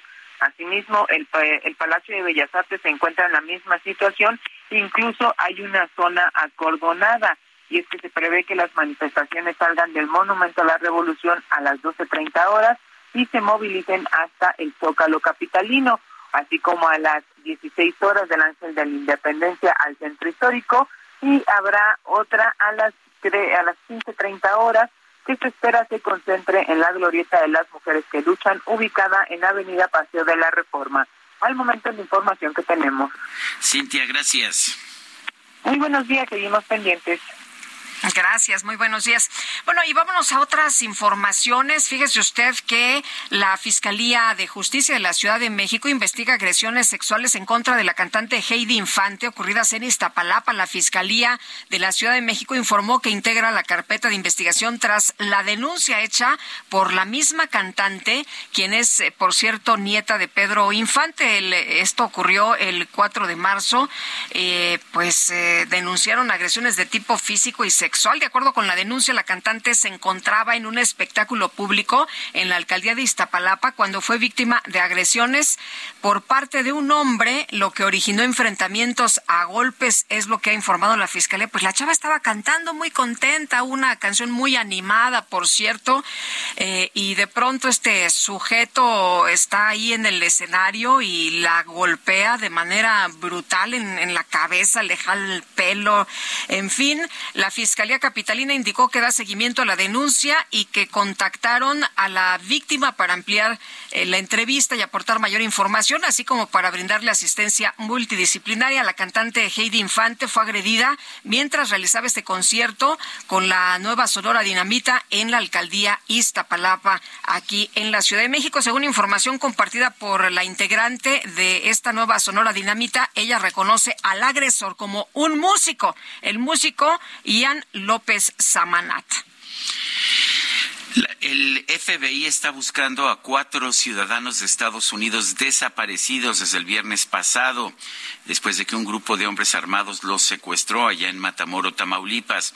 El doctor Arturo Ponce Urquiza es profesor de la UNAM y de la Universidad Anáhuac, que es geopolítico y especialista en seguridad internacional. Doctor Ponce Urquiza, gracias por tomar nuestra llamada. ¿Qué tan ¿Qué tanto pone en riesgo, qué tanto cuestiona eh, la relación entre Estados Unidos y México este caso, al que no se le prestó atención en México en un principio, sino hasta que Estados Unidos emitió pues una alerta y una recompensa por quienes hubieran perpetrado este secuestro? ¿Cómo ve usted qué tanto va a afectar la relación? Así es, ¿qué tal? Muy buenos días y agradezco su amable invitación. Mira, yo creo que lo que está sucediendo nunca lo previó el gobierno de la República. Es decir, esta política de abrazos, no balazos, parecía que no tendría ningún tipo de consecuencias. Pero ahora lo que está sucediendo es precisamente lo contrario. Hay que recordar una serie de elementos que sucedieron al principio de esta administración. Recordemos lo que dijo en su momento el comandante del Comando Norte con respecto a que en México más del 20, perdón, del 30-35% del país estaba controlado por el narcotráfico. Ese es un primer elemento. El segundo elemento es lo que dice Mike Pompeo acerca de cómo era la relación entre el presidente Trump y el presidente electo y ya presidente formal de México. Esos elementos son los que están ahí y otro elemento más, uno que hay que considerar también de este lado. Cuando se atrapa a Ovidio Guzmán, se le libera y que se dice que es para evitar un derramamiento de sangre, situación que después a la postre se le tuvo que volver a capturar y mantenerlo bajo las instancias federales. Obviamente Estados Unidos ya está pidiendo su extradición, si estamos en ese proceso, si se le entrega en las próximas semanas. Hoy lo que estamos viendo con esas personas desaparecidas que venían aparentemente a una operación al estado de Tamaulipas, una operación estética, se considera que pudieron haber sido este, confundidos con alguna eh, célula de algún cártel. Hay mil y una especulaciones al respecto, pero lo cierto es que la aparición ayer del eh, embajador Ken Salazar en Palacio Nacional por dos horas eh, sin ninguna respuesta ante los medios que estaban ahí y después un comunicado oficial diciendo que se mantienen las alertas y ahora en ese nivel 4, en el caso de Tamaulipas, ya habla de una situación que va a todavía más la relación bilateral que hay entre las dos naciones, la misma que ahorita estamos percibiendo que además está complicada por otro tipo de temas, perdón que me deslegue ahí, pero que tiene que ver con cuestiones agrícolas, que tiene que ver con cuestión de la, incluso de la negociación con Tesla. Es decir, la relación entre México y Estados Unidos en muchas de sus variantes ha sido mala, caótica y errática.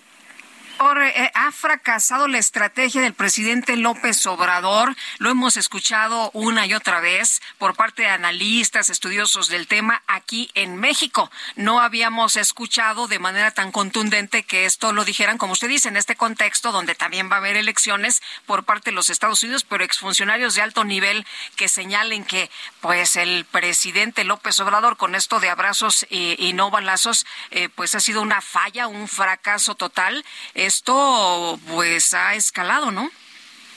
Así es.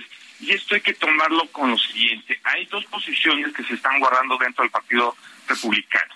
La del propio expresidente Trump y eh, de Santos, el gobernador de Florida. Si bien parecieran distantes, sí tienen una posición muy, muy en concreta con respecto a la relación bilateral eh, de México.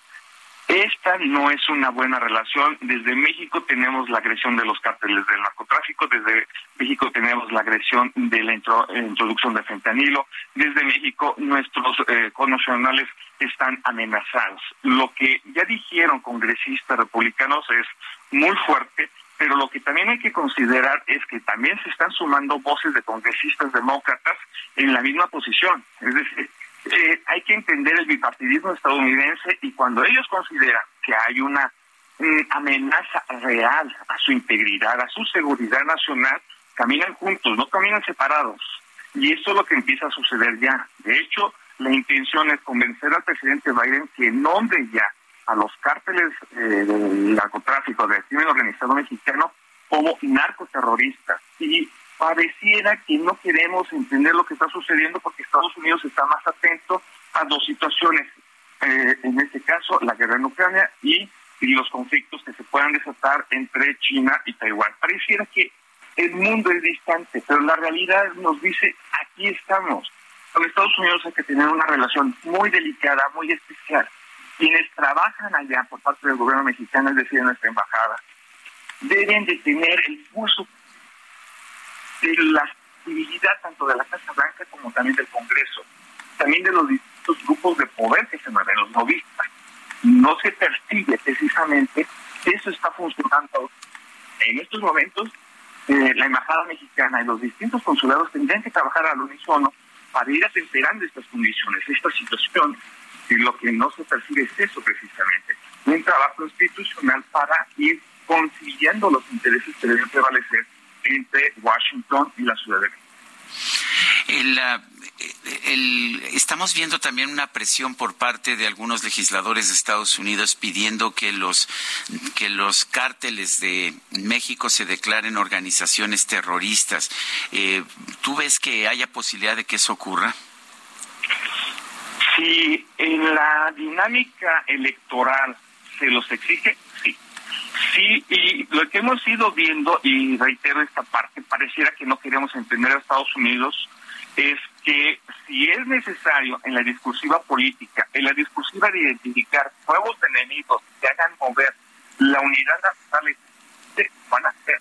Y eso es lo más grave, que ya ellos examinan el fin de los distintos casos que eran en México y que a nivel mundial son considerados más le van a dar todas las capacidades sus órganos de inteligencia para actuar en Nosotros tenemos aquí un asunto que no se con esa claridad. Cuando el gobierno de la República fue un con la DEA, y ahí está, pues, pudo haberse atemperado esta situación, pudo haber sus profesionales de entendimiento, los cuales no están habiendo.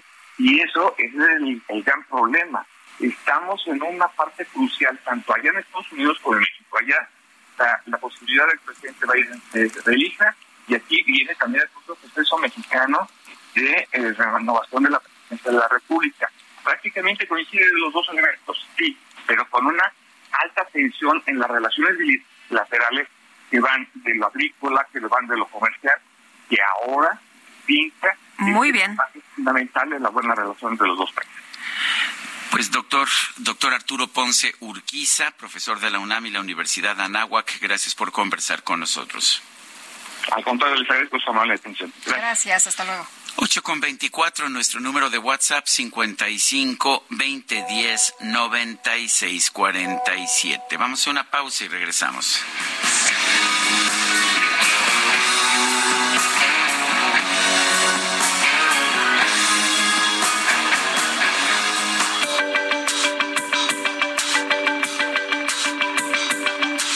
Sergio Sarmiento y Lupita Juárez quieren conocer tu opinión, tus comentarios o simplemente envía un saludo para hacer más cálida esta mañana. Envía tus mensajes al WhatsApp 55 20 10 96 47.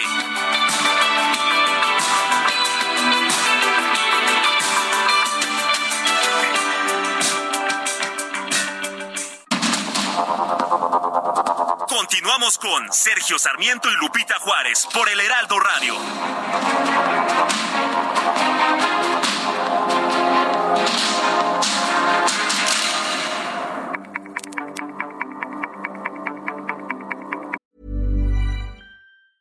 Hiring for your small business? If you're not looking for professionals on LinkedIn, you're looking in the wrong place. That's like looking for your car keys in a fish tank.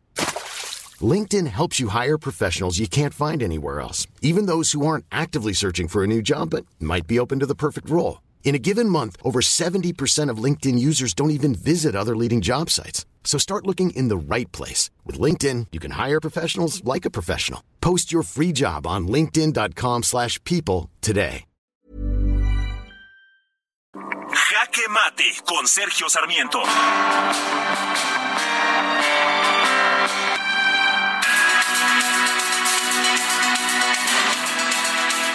Es que no sorprende que la oficina de la representante comercial de los Estados Unidos haya iniciado consultas técnicas sobre la prohibición de México al maíz transgénico.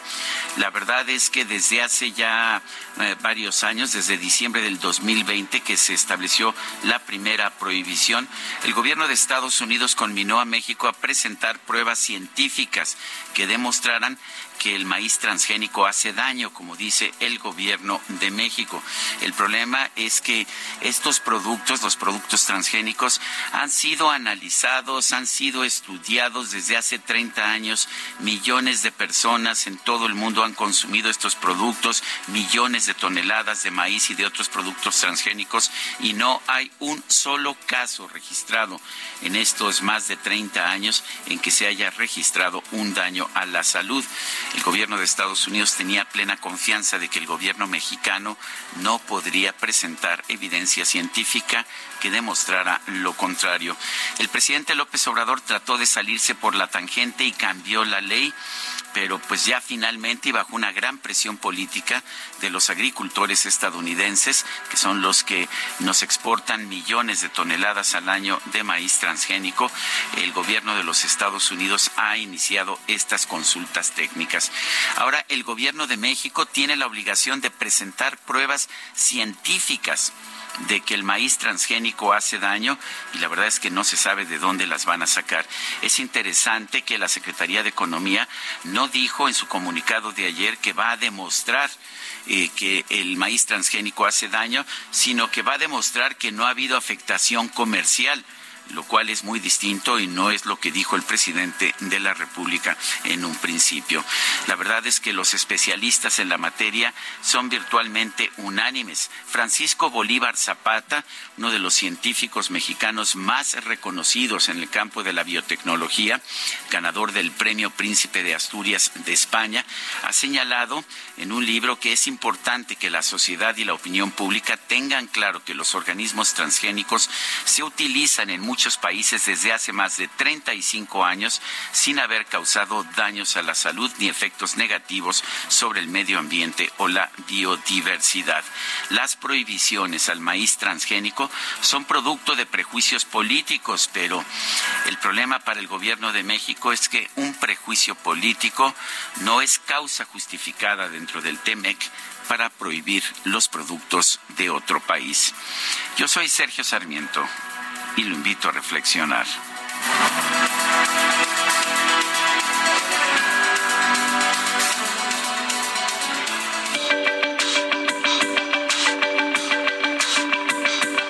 Para Sergio Sarmiento, tu opinión es importante. Escríbele a Twitter en arroba Sergio Sarmiento.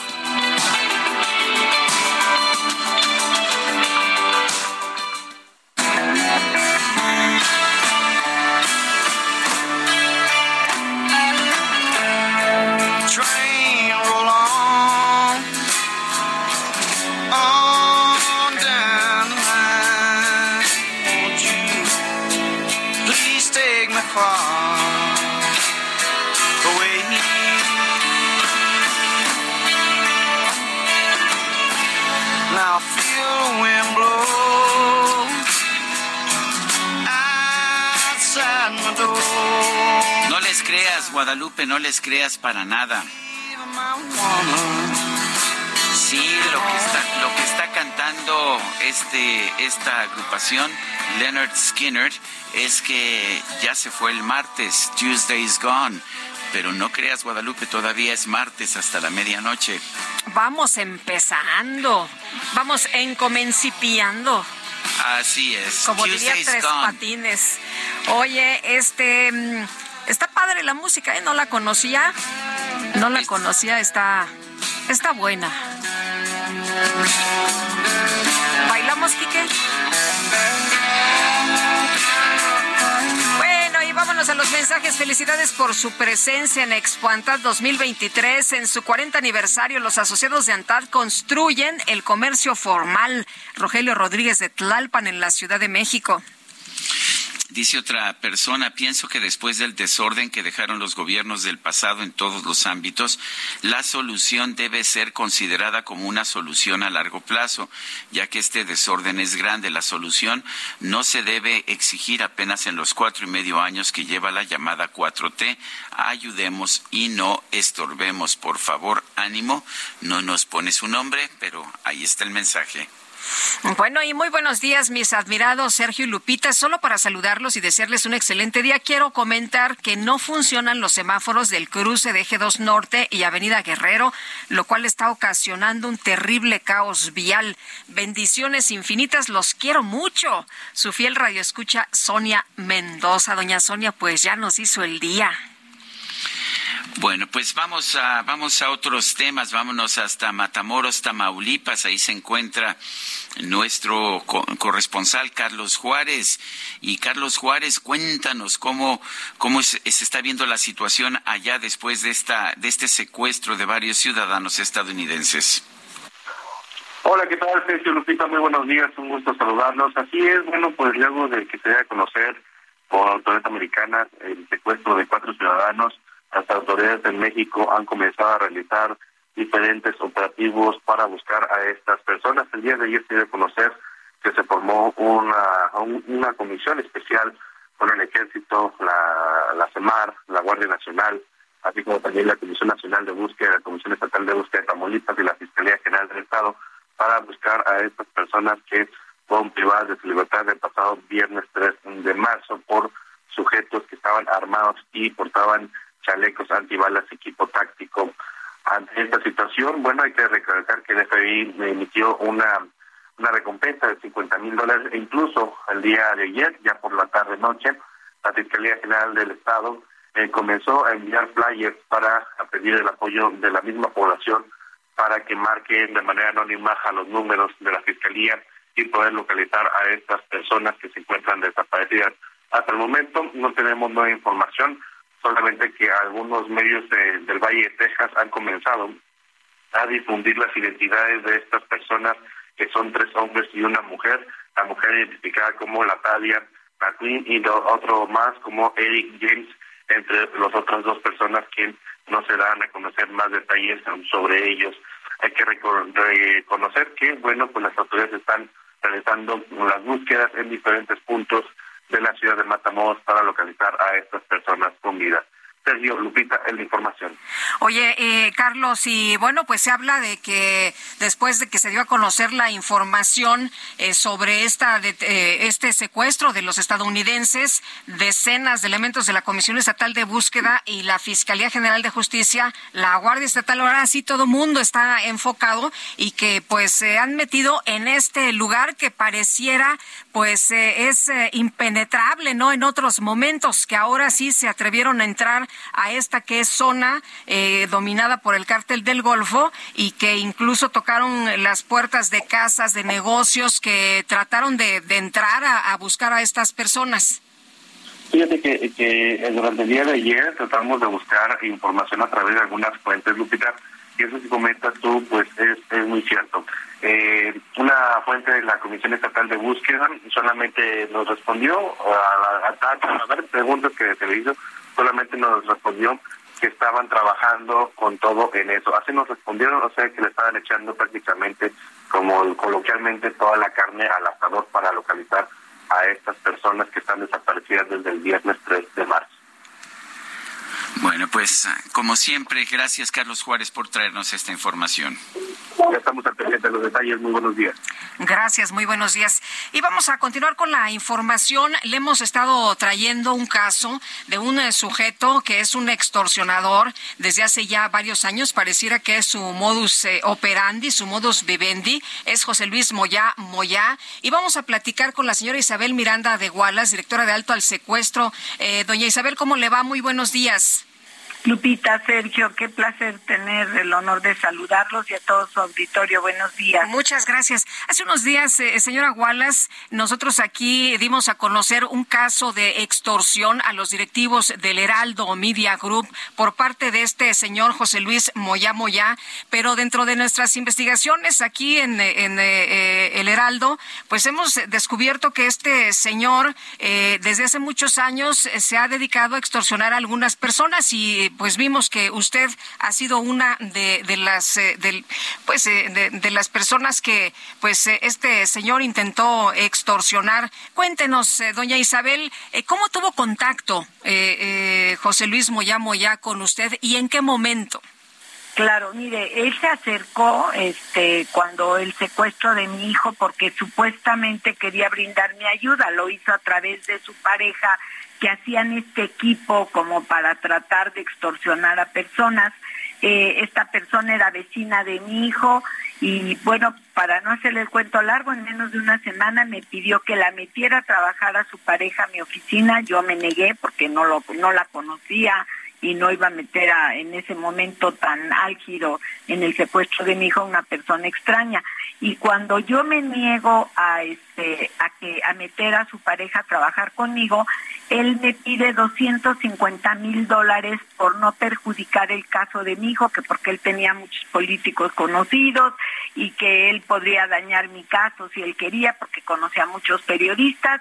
Yo me niego, lógicamente, a pagarle los 250 mil dólares y entonces él me dice que tiene muchos amigos en la hacienda y que va a hacerme una auditoría. Yo le dije que hiciera lo que quisiera, fui lo denuncié en la PGR y a partir de ahí él empezó a decir que mi hijo estaba vivo.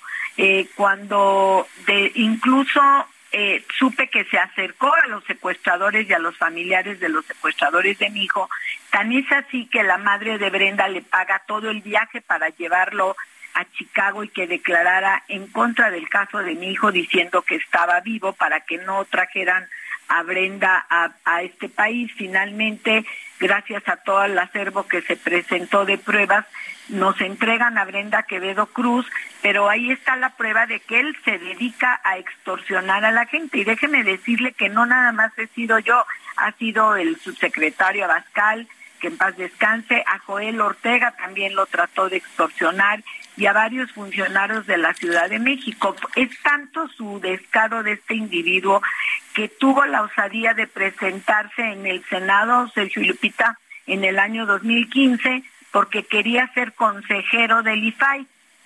Cuando el senador Escudero le cuestiona, dígame de qué vive usted o de qué trabaja, él respondió, le voy a ser honesto, hay funcionarios que me pagan por fuera con nombres falsos, mis honorarios. Y con un gran descaro ante el senador le dijo que tenía varios nombres falsos y que cobraba a muchos empresarios por boicotear licitaciones. Es decir, si, no sé, el grupo Andrade quiere licitar para patrullas, lo que hace es crea una expectativa falsa acerca de ese proveedor, lo denuncia como que está haciendo alguna práctica ilícita y lo boicotea. Y entonces lo que hace se acerca, si no quieres que te boicotee, bueno, pues págame tanto dinero. Es decir, en pocas palabras, Lupita y don Sergio es es un vividor que se ha dedicado a extorsionar a muchas personas y quienes no hemos caído en sus extorsiones, pues se dedica a tratar de ensuciarnos de, de decir mentiras porque pues él se dedica a eso, él vive del prójimo, no tiene realmente ingresos de otro tipo hasta donde yo sé y según lo declaró en el juzgado. Nos, decía Isabel que también ha, habido otros empresarios y otras personas, políticos, extorsionados por este, por esta persona. ¿Ha tenido contacto usted directo con estas personas que han sido extorsionadas también? Sí, específicamente con Joel Ortega. Con Joel Ortega, en cuanto trató de extorsionarlo, yo tuve una conversación con el ingeniero Joel Ortega, que en ese momento era secretario de Seguridad Pública y lo trató de extorsionar con el tema de unas patrullas también. Este, y luego también trató de extorsionar a un panista que paz descanse por el tema de un helicóptero y de un avión que se habían caído porque decía que no les habían dado mantenimiento y que él tenía las pruebas. En fin, él se dedica a través del IFAI a, a tratar de conseguir información que él manipula y que además la presenta de una manera dolosa para dañar la reputación de muchas personas o los casos que se estén litigando. Ese, digamos, que ha sido el contexto del vivir del escándalo, vivir de la extorsión. Eh, yo en mi caso, te repito, presenté una denuncia ante la Fiscalía. Por desgracia, como muchas cosas en la Fiscalía se quedan en el archivo, cuando yo lo puse frente al juez de la causa de mi hijo aquí en México, él terminó retractándose y diciendo que a él no le constaba que mi hijo estuviera vivo, que él nunca lo había visto y que no sabía nada. Pero déjeme decirle el daño que causa, don Sergio, porque hoy los secuestradores de mi hijo lo siguen utilizando ante la Comisión Interamericana de Derechos Humanos diciendo que mi hijo está vivo porque este señor lo dijo. O sea, eh, eh, eh, su daño que causa al que alguien le preste un medio de comunicación para decir tantas mentiras, de verdad es algo que la autoridad debería de sancionarlo. De hecho, yo supe que en una ocasión o estuvo preso o le giraron orden de aprehensión por el tema del señor Abascal, porque él tomó cartas en el asunto cuando también tuvo abuso de confianza y me parece que también a él lo trató de extorsionar. Eh, doña Isabel, ¿se presentó alguna denuncia? ¿Usted presentó alguna denuncia eh, en contra de este señor? Sí, claro, yo formalmente presenté mi denuncia ante la Fiscalía General de la República. Este, llevé el testigo porque yo iba con mi hermano cuando él me pide los 250 mil dólares en un Sambors en San Jerónimo y ahí es donde él me trata de extorsionar y me dice, si no me das 250 mil dólares te voy a perjudicar. Y lo hizo porque se dedicó a andar diciendo que mi hijo estaba vivo, cuando además del dolor que yo estaba viviendo, pues tenía que luchar para probar lo que indudablemente ya estaba probado que mi hijo lo habían matado y por desgracia habían descuartizado su cuerpo. Pero es un hombre tan sin escrúpulos, Lupita, que este no le importa el dolor de la gente ni le importa la reputación de nadie. Ojalá que de verdad ahora sí alguien lo pueda meter en la cárcel para que aprenda que no puede andar extorsionando a la gente y quedar impune. ¿Qué pasó con esta denuncia? ¿No prosperó? Pues mire, realmente yo andaba muy ocupada con el tema de mi hijo y sabemos que en la PGR si uno no está atrás de los casos muy poco caminan. Este, él daba muchas largas, se escondía, este, no quería este, declarar y yo la verdad, repito, andaba tan ocupada que ya no puse mucha atención en eso, pero yo cumplí con mi obligación de ir y denunciarlo y presentar mis testigos de que él me trató de extorsionar. Doña Isabel, en los espectaculares hemos visto el caso de su hijo, algunas de las eh, cosas que, que, pues han ocurrido a lo largo de esta investigación, denuncias que usted ha, hecho, que hemos visto todos aquí en la ciudad. En estos espectaculares nunca se, se puso el nombre de este sujeto, nunca se, se puso, eh, yo no recuerdo, eh, se puso alguna información de que este sujeto la, la estaba extorsionando espectaculares, Lupita, pero sí lo hice público en ese momento, este, porque me parece importante que la gente se enterara eh, el tipo de persona que es José Luis Moya Moya. Eh, me parece que es una persona no nada más este, que se dedica a la extorsión, sino va mucho más allá. Tengo entendido que incluso es el azote de sus vecinos, eh, hasta donde yo leí en medios de comunicación, él tiene ahorita abierta una carpeta de investigación en la Ciudad de México precisamente por alguien de sus vecinos, de, creo que se apoderó de un este departamento que no era de él, esto yo lo leí en medios de comunicación, pero pues la verdad es que si usted se mete a tratar de saber algo de este hombre, es un hombre incluso desquiciado, tiene muchos años en tratamiento psiquiátrico porque pues está muy mal, está muy este dolido con la sociedad, supongo que le ha ido muy mal en la vida porque lo único que se dedica es a dañar a las personas, cosa que de verdad es muy lamentable que en nuestro país existan personas de esa naturaleza, Lupita. Eh, señora Wallace, eh, sobre este tema usted decía, bueno, me afecta tanto porque este señor dijo una mentira de que mi hijo estaba vivo. ¿Piensa usted retomar la denuncia? Eh, ¿La reactivaría?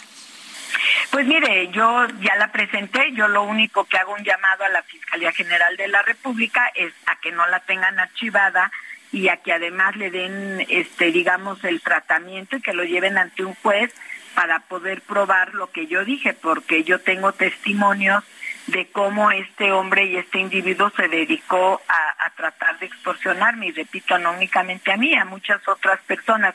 Ojalá que la autoridad de verdad haga las investigaciones y lo lleve ante un juez para que responda porque no podemos seguir permitiendo estas conductas ilícitas de este individuo y sobre todo que eh, trate de aparentar ser un agente decente y supuestamente denunciar corrupción de los demás, cuando lo que hace es si no le dan el dinero que él quiere, pues entonces trata de denunciar corrupción con el problema que eso conlleva, ¿no? Muy bien, pues doña Isabel, muchas gracias por conversar con nosotros esta mañana. Muy buenos días.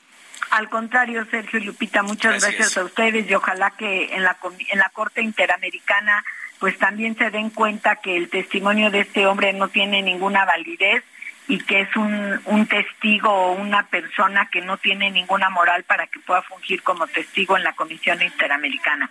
Gracias y buenos días. Hasta luego, muy buenos días. Son las 8 de la mañana con 51 minutos. Vámonos con Alan Rodríguez a las calles de la Ciudad de México. Alan, adelante.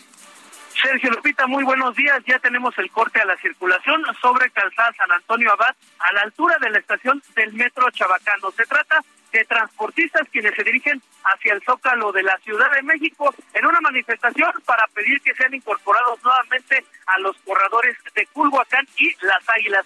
Son más de 150 transportistas quienes en estos momentos se encuentran retenidos en esta zona de la del Metro Chabacano y San Antonio Abad y pues también el corte a la circulación ya lo tenemos en la entrada del paso a desnivel de la avenida 20 de noviembre, lo cual afecta a todos nuestros amigos automovilistas que se desplazan con rumbo al Zócalo de la Ciudad de México. Tómenlo en consideración, es el reporte que tenemos. Muy bien, gracias, gracias Alan. Muy buen día. Gracias, muy buenos días. Sí, vamos a otra información también importante esta mañana. Fíjese usted que, pues, eh, Sergio N., uno de los trabajadores del restaurante Bar La Polar, que está presuntamente relacionado con el homicidio de una persona en enero pasado, ya se le dictó la prisión preventiva durante una audiencia. El juez consideró legal la detención y personal de la Fiscalía pues ya realizó la imputación por homicidio calificado. La defensa del detenido pidió la duplicidad del término, por lo que será en la audiencia de continuación que se determinará si se vincula o no a proceso. Este hombre conocido como Chiquilín habría participado en agredir a la víctima junto a otros hombres. El presuntamente pues imputado habría empujado a la víctima hacia un elevador, lo golpeó y con ayuda de otros lo habría tirado en la calle. Son las ocho con cincuenta y dos. Mario Miranda también en las calles de la Ciudad de México. Adelante. ¿Qué tal, Sergio Lupita? Muy buenos días. Comento que nos encontramos en la Avenida Centenario, esto en la alcaldía Álvaro Obregón, donde en estos momentos se encuentra un grupo de aproximadamente 50 transportistas de la Ruta 7 y la Ruta 57 quienes pretendían marchar hacia el Zócalo Capitalino para manifestarse, ya que comentan que no fueron incluidos en el nuevo proyecto de modernización de transporte público y refieren que les piden 300 mil pesos para incluir, incluirlos en el nuevo corredor de las Águilas. Te quiero comentar que esta ruta 57 ha tenido bastantes problemas en su operabilidad, ya que ustedes han comentado, se han quejado del mal servicio que brindan e incluso en ocasiones han surgido ya varios accidentes donde personas han perdido la vida. En el lugar ya se encuentran elementos de la Secretaría de Seguridad Ciudadana quienes han encapsulado a los transportistas para impedir que se, que se que marcharan hacia el Zócalo Capitalino.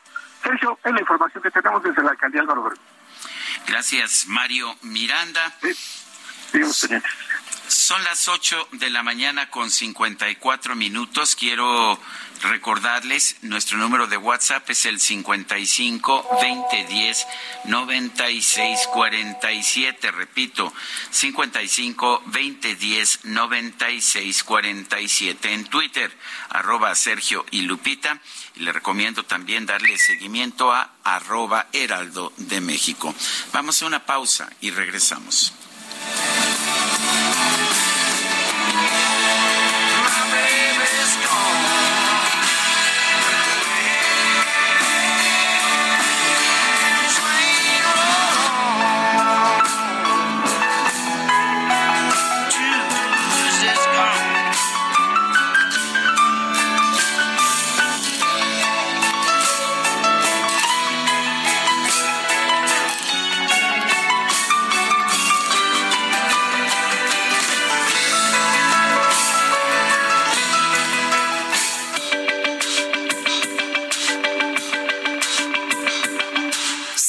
Y Lupita Juárez quieren conocer tu opinión, tus comentarios o simplemente envía un saludo para ser más cálida esta mañana. Envía tus mensajes al WhatsApp 55 20 10 96 47.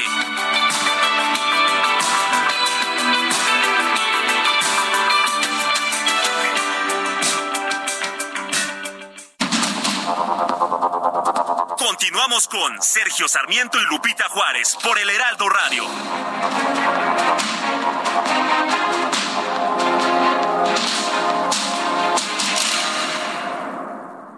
Hola amigos del Heraldo Radio, les vengo a platicar que todos los años esperamos este momento, el clásico español, partido donde Barcelona contra Real Madrid se enfrentan y es un clásico tenerlo en exclusiva por Sky. Disfruta de este encuentro el próximo 19 de marzo. Si no te quieres perder este y todos los partidos de la Liga Santander y Bundesliga, contrata Sky con el paquete Sky Gold. Y si lo adquieres en dos teles, obtienes un 40% de descuento. Los primeros cuatro meses solo pagarías 299 pesos por mes, además del canal aficionados o los canales premium de Universal Plus sin costo adicional. Y por si fuera poco, la suscripción es gratis. Gracias.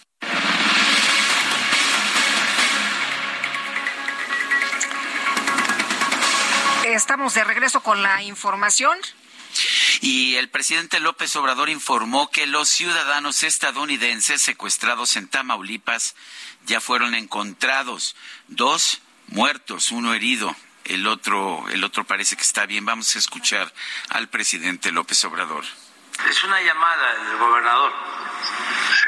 Este, Américo, mira, este, eh, te están escuchando, ¿eh? Aquí en la, en la de, conferencia. Sí, señor. ¿Puedes informarnos? Pues, señor, siguiendo sus instrucciones del trabajo en conjunto, no hemos dejado desde el día viernes de estar atentos de este problema. Y hoy aproximadamente hace una hora nos notificaron que había indicios de haber visto a los cuatro ciudadanos norteamericanos y hace 35 minutos ya fue este, plenamente confirmado por la Fiscalía. Eh, de los cuatro hay dos de ellos fallecidos, una persona herida y la otra con vida y ahorita van las eh, ambulancias y el resto del personal de seguridad a dar el apoyo correspondiente pues para el traslado y el apoyo médico que se pueda requerir. Muy bien, este Américo. Eh, muchas gracias, ya se informó y más tarde eh, la secretaria Rosa Isela Rodríguez va a detallar más, a ampliar la información. Así es, ¿Eh? así es, pues lo que tengamos inmediatamente se lo reportamos. Bueno, un abrazo, muchas gracias. Gracias. Bueno, pues ahí está. Ahí está esta información, Guadalupe, me parece que es una información trágica y no va a ayudar, de hecho, para pues para que haya una actitud positiva hacia México por parte de los legisladores estadounidenses que también están aprovechando esto para, para razones políticas. Claro, y bueno, pues eh, la información eh, terrible, sin duda, Sergio, estábamos eh, pues esperanzados de que estas personas fueran localizadas con vida. Lamentablemente, dos de ellos, dos de ellos fueron encontrados muertos. Una persona está herida, una más ilesa, y vamos a seguir platicando del tema te parece bien, con la embajadora eminente Marta Bárcena, quien está en la línea telefónica. Embajadora, ¿qué tal? Muy buenos días. Buenos días, Lupita, y con muy malas noticias, ¿verdad? Sí, hombre, y pues embajadora, las dos personas que hemos eh, reportado pues ya están muertas, fueron localizados desgraciadamente con estas circunstancias. ¿Y cuál es la situación ahora? ¿Qué es lo que sigue? La situación política. Hemos estado viendo señalamientos muy fuertes en contra de la estrategia del presidente Andrés Manuel López Obrador en un contexto donde también pues tenemos las elecciones. Mira, justamente eh, estas muertes, este secuestro, es, eh, van a acentuar las presiones en Estados Unidos para que el gobierno de México tome acciones más decididas en contra del crimen organizado y también para que eh, se considere declarar a estas organizaciones del crimen organizado como organizaciones terroristas. Si uno analiza bien las propuestas que han hecho en Estados Unidos, eh, argumentan que estos eh, crimen organizado es una amenaza a la seguridad nacional de Estados Unidos, por un lado, y por otro a la salud pública de Estados Unidos, y por otro lado porque la acción de estas organizaciones está incrementando la violencia en la frontera, dicen ellos, y está afectando a ciudadanos estadounidenses. Lo sucedido en Matamoros da razón a esta argumentación, desgraciadamente. ¿Y qué, tanto, qué tanto se puede presionar? estamos viendo presiones por parte de los legisladores precisamente para declarar a los cárteles mexicanos como organizaciones terroristas. Sé que no parece haber indicaciones en este momento de que se pueda aceptar, pero la presión va a aumentar, ¿no es así? La presión va a aumentar, Sergio, y aparte eh, no solo es las presiones de los congresistas, fueron también, recuerda, como digo hoy en mi artículo, 21 procuradores estatales que le están pidiendo a Blinken y al presidente Biden que las declare organizaciones terroristas. Y lo que sí podemos o podríamos quizás esperar es que apliquen la ley Kingpin, que la aplica justamente eh, el, secretario de Estado, contra aquellos funcionarios del gobierno de Tamaulipas que considere Estados Unidos que tuvieron alguna responsabilidad en este hecho.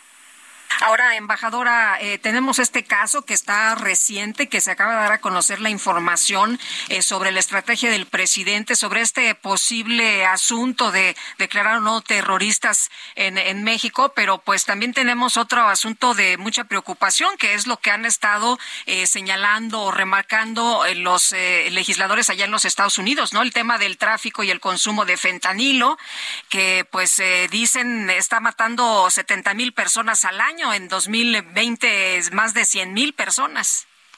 Así es. Eh, por eso las presiones van a seguir, Lupita, y por eso hay dos, hay que distinguir las propuestas que hacen. Uno es, es declarar a las organizaciones, en particular al cártel de Sinaloa y al cártel Jalisco Nueva Generación, como organizaciones terroristas extranjeras. Y otra más preocupante es la, de los legisladores Crenshaw y Walls, que es darle poderes de guerra al presidente de los Estados Unidos para usar militar en contra de los cárteles. Y ellos citan no solo al cártel de Sinaloa y Jalisco Nueva Generación, sino a siete cárteles más en México, entre los que se incluye el del noreste y los Zetas y del Golfo, que son los que operan justamente en Tamaulipas. Entonces, eh, esto nos debe llamar la atención para que en México sí se reconozca, sí se diga claramente que las organizaciones de crimen organizado son una amenaza a la seguridad nacional de México y a la seguridad humana de los mexicanos. Y que por lo tanto tenemos que combatirlas por nuestro propio interés, no por las presiones de los Estados Unidos. Eh, eh, yo he visto un gobierno de Joe Biden muy diplomático, muy cuidadoso en la relación con México. ¿Puede este evento y sobre todo después de las declaraciones de la portavoz de la Casa Blanca ayer que fueron ya bastante bastante serias, eh, puede haber un cambio, puede haber una mayor presión directa de Washington hacia México? Mira, este Sergio, yo creo que sí. Yo lo he venido diciendo y escribiendo y ayer o hoy publica también un artículo Jorge Castañeda, ex canciller. El margen de maniobra del presidente Biden en relación a México se va cerrando cada vez más. Es decir, las presiones que está recibiendo por parte de republicanos, de la sociedad estadounidense, todo, eh, por el tema del fentanilo, porque aparte de la enorme cantidad de muertes, son personas entre 18 y 35 años, o entre 18 y 40 años, los jóvenes. Entonces, el hecho de que los procuradores de Estados Unidos digan que el fentanilo está convertido en un arma de destrucción masiva, te indica cuál es el pensamiento de Estados Unidos cada vez menos margen de maniobra para ser consecuente con el gobierno de México. Ahora, ha llamado también la atención que primero un grupo de legisladores que se ubican perfectamente como eh, legisladores eh, ultras o conservadores han estado señalando temas en contra de México, cómo se debería intervenir o actuar, pero lo que ha llamado la atención es que pues ahora eh, esta discusión eh, pues se está compartiendo con otros legisladores de alas más moderadas y pues eh, por ahí podría venir un cambio. Exactamente, Lupita, lo marcas muy bien. Lo que más nos debe preocupar es la convergencia de posiciones por diferentes argumentaciones de demócratas y republicanos, de liberales y conservadores. Y si uno sigue la argumentación del ex, embajador John Philly y de Joaquín Villalobos, que son liberales y están a favor de declarar a las organizaciones terroristas para combatir a los que los ayudan al interior de Estados Unidos. Pero esa coincidencia de posiciones es muy delicada y no la habíamos visto en mucho tiempo. Y esto es lo que nos debe de hacer entender por qué hay tanta preocupación y presión en los Estados Unidos y la muerte de los estadounidenses y el secuestro en Matamoros únicamente va a agravar, va a agravar las cosas. Embajadora, ¿cómo debería reaccionar? ¿Debería haber una comunicación inmediata del presidente sobre este tema? Pues yo creo que sí, yo creo que una conversación a nivel presidencial sobre este tema y para decir que México va a hacer todas las investigaciones, castigar a los responsables y ya eh, decir, a ver, estamos entrando en una etapa muy delicada y por lo tanto tenemos que reconstruir la confianza perdida y tenemos que tener elementos de cooperación para combatir al crimen organizado. Muy bien, pues como siempre, embajadora, muchas gracias. Muchas gracias a ustedes, Lupita, Sergio. Hasta luego, muy buenos días. Nueve con once minutos.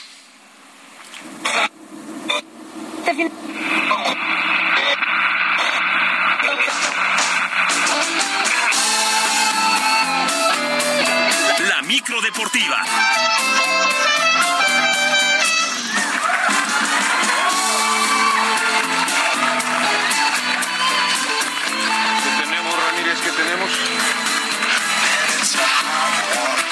Julio Romero. ¿No es así, Julio? ¿Qué nos tienes esta mañana? Buen día. ¿Cómo estás, Sergio? Muy buenos días, Lupita, amigos del auditorio. ¿qué, Qué placer saludarles. También lo que tenemos es mucha, mucha información. Y empezamos aventando la lámina, la lámina con todos los detalles y con ventaja de 1 por 0. El día de hoy el Borussia Dortmund estará visitando al Chelsea en el duelo de vuelta de los octavos de final de la Champions League en el estadio de Stamford Bridge. El duelo arrancará a las 2 de la tarde, tiempo de la Ciudad de México. Y a la misma hora el Benfica, que eh, tiene ventaja de 2 por 0, estará recibiendo al Club Brujas. Así es que regresa, regresa la actividad de la Champions, duelo de vuelta de los octavos. Y en lo que corresponde a la CONCACAF, también también regresa el torneo de campeones y subcampeones con duelos de ida de octavos de final. El balompié mexicano está presente en este torneo con cuatro equipos, los Tigres de Arau de Nuevo León, los Rojinegros del Atlas, los Esmeraldas de León y los Tuzos del Pachuca. Por lo pronto, este martes los Tigres estarán recibiendo al Orlando City de la MLS y el técnico Marco Antonio El Chima Ruiz quiere aprovechar al máximo la condición de local, ya que saben que un buen resultado en la ida da muy buenas posibilidades de avanzar a la siguiente ronda. Bueno, la competencia la conozco bastante bien. Eh, a nivel selecciones he estado en muchos torneos de CONCACAF. Es el nivel de planeación que tienen, de orden. Eh, y a nivel de Mundial de Clubes, de, de, perdón, de Conca Champion, pues me tocó estar en la etapa anterior que se logró el campeonato y que nos permitió estar en el Mundial de Clubes. Entonces, sé lo que significa, sé cómo se juega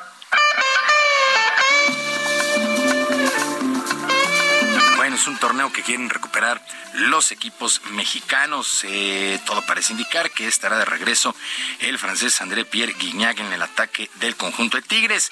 Mientras tanto, Diego Coca finalizó su primer entrenamiento como nuevo técnico de la selección mexicana de fútbol en el centro de alto rendimiento, el equipo socialista para la Nations League, donde los próximos días 23 y 26 de marzo estarán enfrentando a Surinam y Jamaica de manera respectiva. Escuchamos a Diego Coca. Hemos tenido la suerte de, de citar a 34 y empezar a conocerlos. Sabemos que hay muchos más, gracias a Dios, y es nuestra intención estar atento a todos los que sigan destacando en el fútbol mexicano para poder encontrar al mejor jugador y a la mejor selección posible. Así que empezamos a trabajar, estoy muy contento. Bueno, Diego Coca y su lista de 34 jugadores. Eh, no todos estarán participando, lógicamente, los quiere conocer, pero es el primer llamado y el primer entrenamiento de este técnico Diego Coca. Mientras tanto, en el cierre de la jornada 8 en la Liga Femenil MX, el día de ayer Toluca y Pumas empataron sin goles y en un muy buen juego las Águilas del América vencieron 3 por 2 a Pachuca, al equipo femenil de Pachuca. De tal manera, se han ido ya ocho jornadas. El Monterrey es líder con 24, Chivas tiene 22, América en el tercer sitio con 20, la Liga MX femenil que se pone muy, muy interesante. Bueno, vámonos a otras cosas, al fútbol americano de la NFL, porque los Santos de Nueva Orleans anunciaron la contratación del mariscal de campo Derek Carr para las próximas cuatro temporadas. Después de dejar a los Raiders de Las Vegas, el pasador fue buscado por tres equipos, los Jets de Nueva York, las Panteras de Carolina y los propios eh, Santos.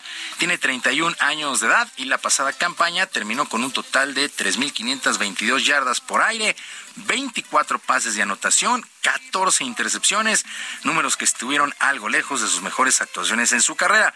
Por otro lado, comenzó a sonar en varios medios estadounidenses, escuche bien esto, este rumor. Tom Brady podría dejar el retiro para unirse a los Delfines de Miami, que llevan ya un muy buen rato buscándolo. El presentador, el presentador de la NFL, Rich Eisen, señaló que existe esta posibilidad. Bueno, ya es una verdadera pachanga, lo decíamos, todavía hay que apuntar ahí a Tom Brady. Pues eh, suena, suena para llegar a los Delfines de Miami. Esto se estará definiendo en las próximas semanas.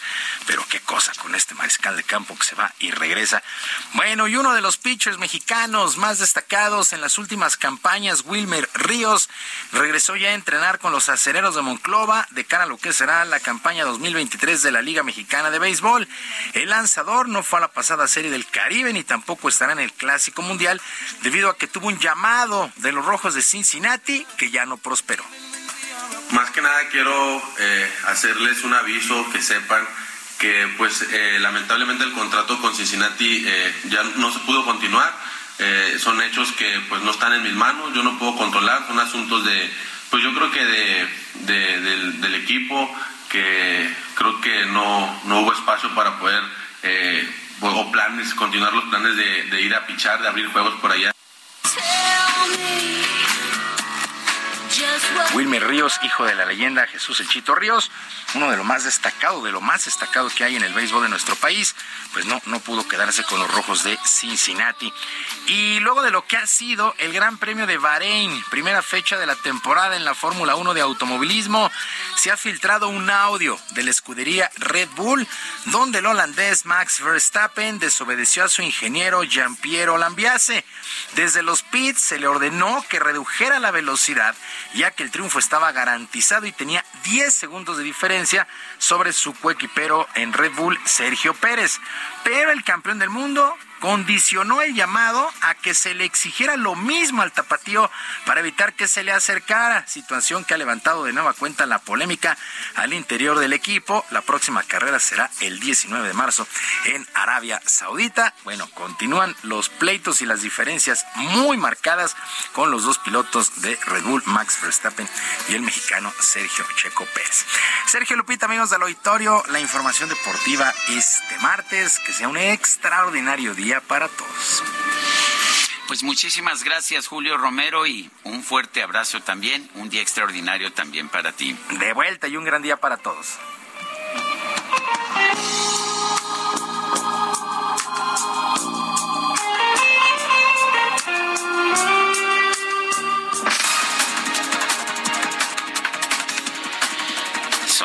Son las nueve de la mañana con 19 minutos en una llamada telefónica con el presidente López Obrador. El gobernador de Tamaulipas, Américo Villarreal, confirmó la localización de los cuatro estadounidenses secuestrados allá en su estado. Explicó que dos perdieron la vida y uno se encuentra herido y hoy aproximadamente hace una hora nos notificaron que había indicios de haber visto a los cuatro ciudadanos norteamericanos y hace 35 minutos ya fue este, plenamente confirmado por la Fiscalía. Eh, de los cuatro hay dos de ellos fallecidos, una persona herida y la otra con vida y ahorita van las eh, ambulancias y el resto del personal de seguridad a dar el apoyo correspondiente pues para el traslado y el apoyo médico que se pueda requerir. Bueno, el eh, pues, eh, presidente López Obrador aseguró que su gobierno trabaja todos los días para evitar casos como el del secuestro de las cuatro personas estadounidenses en Tamaulipas. Expresó sus condolencias a las familias de las víctimas. Sí, es muy lamentable. Ellos tienen derecho de pues, manifestarse como lo hicieron, porque nosotros no deseamos eso. Estamos trabajando todos los días para garantizar la paz, la tranquilidad y vamos a continuar trabajando. Lamentamos mucho que esto suceda en eh, nuestro país y enviamos pues a los familiares de las eh, víctimas, a los amigos, eh, al pueblo de Estados Unidos, al gobierno de Estados Unidos, nuestras condolencias y vamos a seguir haciendo nuestro trabajo. Rosa Isela Rodríguez, secretaria de Seguridad Pública y Protección Ciudadana, dará una conferencia de prensa a las 13 horas de hoy sobre el caso de los cuatro estadounidenses secuestrados en Matamoros. El gobernador de Durango, Esteban Villegas, informó que uno de los dueños del hospital Santé fue detenido para ser investigado por el delito de homicidio relacionado con el brote de meningitis que ha dejado 36 muertos en la entidad. Tras visitar los laboratorios de Inmunoact en la India, el canciller Marcelo Ebrard informó que a partir de diciembre se podría comenzar a aplicar en México el tratamiento contra la leucemia a través de la edición de células T. En el marco del Día Internacional de la Mujer, el secretario general de la ONU, Antonio Guterres, aseguró que el organismo continúa del lado de las mujeres y las niñas de todo el mundo y nunca renunciará a luchar por sus derechos fundamentales. El gobierno de Chile informó que este lunes una comisión de 24 expertos puso en marcha la nueva redacción de un anteproyecto para crear una nueva constitución política de ese país. El proyecto anterior que aumentaba enormemente el gasto público fue rechazado por los ciudadanos en un plebiscito.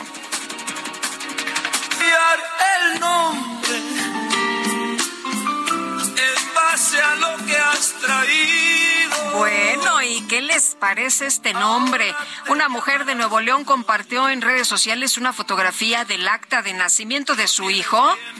Pues esto llamó la atención de muchas personas debido a que el niño habría sido bautizado en honor al empresario Elon Musk y al delantero de los Tigres André Pierre Guignac. De acuerdo con el supuesto documento de la Oficialía del Registro Civil del municipio de Santa Catarina, el menor tendría este nombre, Elon Guiñac González. Y puedo cambiarte el nombre.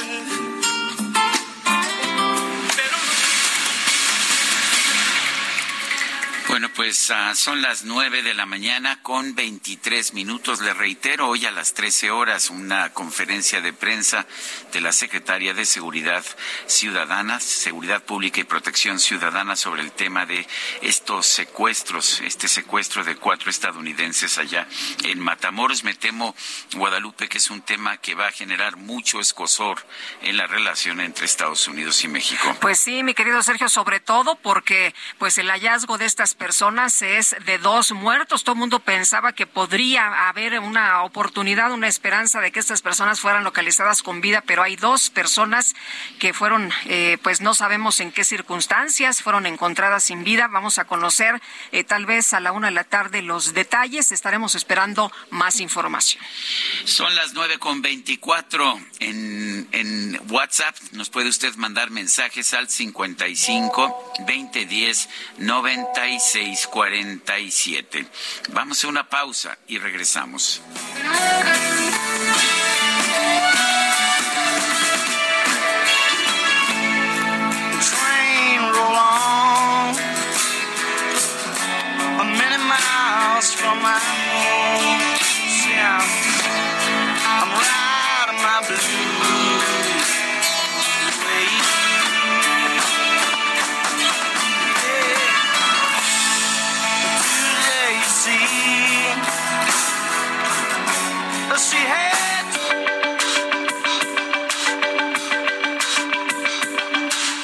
Sarmiento y Lupita Juárez quieren conocer tu opinión, tus comentarios o simplemente envía un saludo para hacer más cálida esta mañana. Envía tus mensajes al WhatsApp 55 20 10 96 47.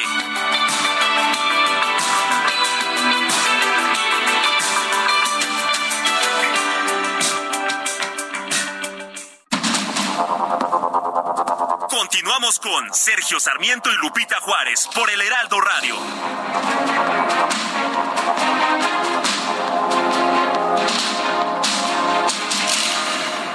Gastrolab, historia, recetas, materia prima y un sinfín de cosas que a todos nos interesan.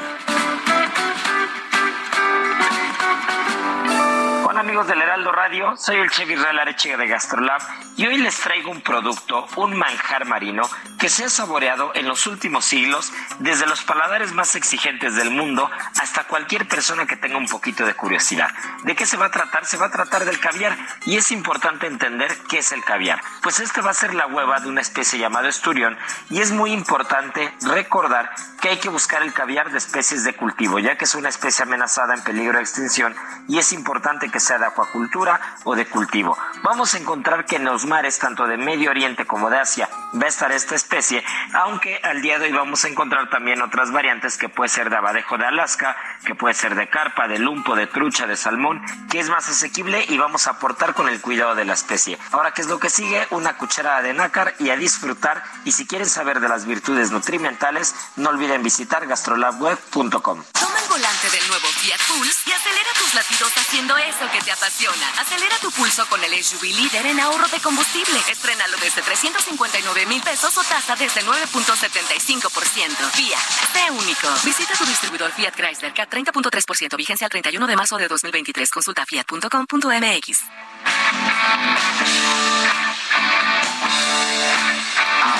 Dame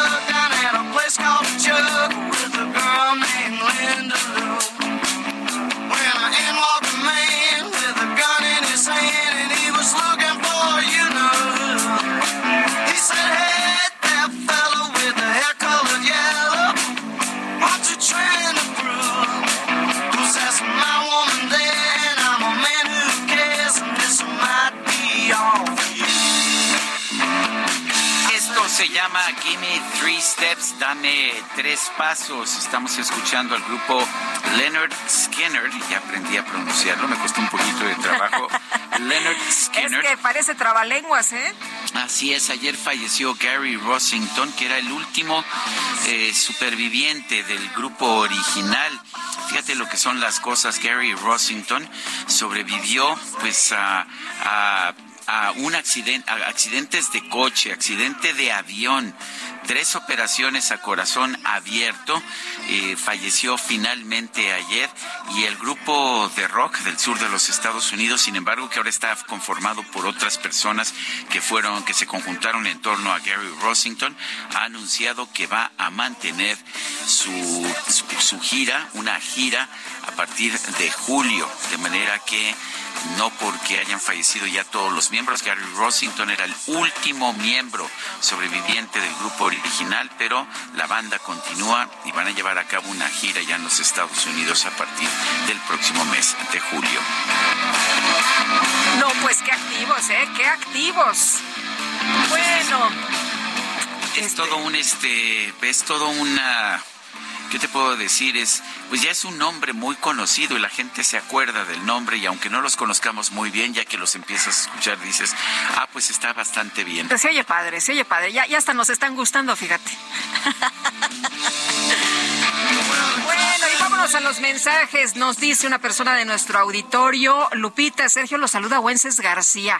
Es lamentable el secuestro de los norteamericanos en nuestro país, pero al mismo tiempo es sorprendente el trato que se da a este asunto. Me pregunto cuántas personas originarias de este país fueron secuestradas ese mismo día y aún permanecen secuestradas. Da la impresión que somos ciudadanos de segunda y los gobiernos y fiscalías de los estados nos hacen víctimas de la burocracia, omisión e indiferencia. Y por otro lado, felicitarlos por su tolerancia, profesionalismo ante las críticas respecto a diferentes opiniones. Gracias y muy buenos días. Pues la verdad es que me parece muy importante lo que está diciendo esta persona, Wences García. Sí, eh, hay muchos mexicanos que son secuestrados todos los días. Hay más de cien mil desaparecidos que no han sido hallados, nada más así. Eh, hoy uh, Mónica Soto y Casa escribe una columna muy dura en el periódico Reforma acerca de, pues, de otra mujer desaparecida, una chica de 26 años, si no mal recuerdo, llamada Sofía, pues que simplemente desapareció, estudiante y estaba manejando un Uber para ganarse la vida, mamá de una, eh, pues de un hijo y pues resulta que desaparece también, pero pues por eso no hay problema. Dice Alejandro Sea, lo saludo con afecto, gracias por su diario trabajo. Me encantó el interés del señor presidente sobre el secuestro de los norteamericanos. Invito a las decenas de miles de los que sufrimos los efectos del crimen que nos hagamos norteamericanos para que nuestro presidente nos haga caso. Ahora sí, hasta seguridad nos darán. Es Alejandro. Pues sí, otra persona en nuestro auditorio también nos dice, ojalá que fuéramos americanos y con ese mismo ahínco nos buscaran a nuestros desaparecidos. Pues muy duras, muy duras las opiniones y los eh, comentarios esta mañana, Sergio. Son las nueve de la mañana con treinta y cinco minutos. Vamos a uno de esos temas médicos que, pues que son tan importantes para nosotros y a los que a veces no se les hace el debido caso. Tenemos en la línea telefónica al doctor Claudio Góngora Lastra, ginecólogo y obstetra del Centro Médico ABC. Y el tema, el tema que vamos a tratar es la prevención ginecológica. ¿Qué hacemos para, pues, impedir, impedir problemas de salud? Eh, ¿Qué podemos, ah, perdón, está en cabina? Está aquí eh, con nosotros, en vivo, en directo y a todo color. Es que yo ando, yo ando en Guadalajara y no te puedo ver, mi querida Lupita, ni al doctor Claudio Góngora. Pero bueno, doctor, en primer lugar, gracias por estar con nosotros y eh, me parece que la la prevención ginecológica es uno de los temas cruciales. Las mujeres padecen toda una gama de enfermedades que son específicas del hecho de ser mujeres, que sin embargo, pues pueden reducirse si se hace un trabajo de prevención suficiente. Cuéntenos, doctor. Primero que nada, Sergio, Lupita, muchísimas gracias por la invitación. Pues muy contento de estar aquí hablando de un tema tan importante, porque efectivamente, o sea, las hay muchísimas enfermedades que eh, se desarrollan específicamente en cierto tiempo de la vida de una mujer que eh, la prevención es vital para que no se desarrollen. Eh, a muchos de mis pacientes y a muchos de mis alumnos yo les comento muchas veces que hay enfermedades a los 40, 50, 60 años que son prevenibles y se, son detectables a veces desde la adolescencia. Entonces la prevención es súper importante para poder este, empezar a ver desde etapas muy, muy tempranas cualquier tipo de estas situaciones. Mm, doctor, qué bueno que hablas de prevenir desde la adolescencia, porque pues mucha gente dice, no, es que estás muy joven para ir al ginecólogo. Yo creo que espérate otros dos años. ¿Desde qué edad podemos acudir a que nos revisen, a platicar con el ginecólogo, a tener información? Mira, Lupita, esa es una pregunta que eh, surge muy constantemente. Lo que sí tenemos que saber es que hasta los 12 años el pediatra es más o menos el que hace eh, las, las primeras detecciones. Después de, las, de los 12 años, los ginecólogos que están sensibilizados en ver a mujeres jóvenes o eh, adolescentes son los que tienen que estar viendo sobre todo el crecimiento y el desarrollo normal. Es un error pensar que hay que esperar hasta que la niña tenga su menstruación o que tenga alguna infección para que acuda con un ginecólogo. El crecimiento y el desarrollo también es parte de, los que, de lo que hacemos, gente como yo que hacemos también endocrinología eh, de la infancia y, adolescente, por supuesto. Entonces, a partir de los 12 años es, es una, una muy buena edad. ¿Qué tipo de exámenes de análisis debe, deben hacerse las mujeres a partir de esa edad? Mira, Sergio, la verdad, eh, los, los análisis eh, de una mujer joven tienen que ser los, los análisis generales. Los análisis generales son una biometría hemática, cómo está la sangre, cómo está la orina, cómo están los perfiles hepáticos, pero aquí lo importante es que lo que tenemos que hacer es una medicina personalizada o escuchar a nuestra paciente, ver qué síntomas tiene y entonces ir por ahí para ver qué tipo de, estudios necesitamos. Por supuesto, un perfil hormonal, un perfil eh, tiroideo es súper importante en aquellas pacientes que tienen problemas eh, para bajar de peso, que tienen mucho calor, que tienen mucho frío, que les empieza a salir mucho vello, pero de forma preventiva los, eh, los estudios este, generales en una mujer sana. Doctor, si no nos duele nada, si no tenemos nada de esto que usted acaba de mencionar, si nos sentimos bien, eh, ¿podemos dejar de ir al ginecólogo? De ninguna manera, Lupita. Aquí, aquí la situación es que hemos pasado de una medicina en la cual curábamos todo, pero curábamos hasta que teníamos síntomas muy, muy, muy graves. Entonces, el futuro de la medicina es la medicina preventiva. Es lo que hacemos nosotros en el, en el, en el Centro Médico ABC, en nuestro este, Departamento de Medicina Preventiva, es ver, sabiendo de los grupos de edad y los grupos de riesgo, empezar a diseñar paquetes para tener un, este, una, una, una prevención en pacientes asintomáticas. Eso es un check-up, esa es medicina preventiva. Cuando no te duele nada, vamos a ver cómo estamos. ¿Por qué? Porque muchas veces estos resultados empiezan a decir que aunque tu cuerpo no te haya dicho a ti que tienes algo, mis estudios y mi check-up me dice que sí lo tienes. Y ahí es donde podemos hacer la medicina preventiva y hacer tratamientos completamente eh, a tiempo. ¿Qué tan eficaz es la medicina preventiva? ¿Realmente sí vale la pena? Me lo han dicho varios doctores, es mejor prevenir que después estar curando, pero, pero sí ha visto usted que sí es una estrategia adecuada.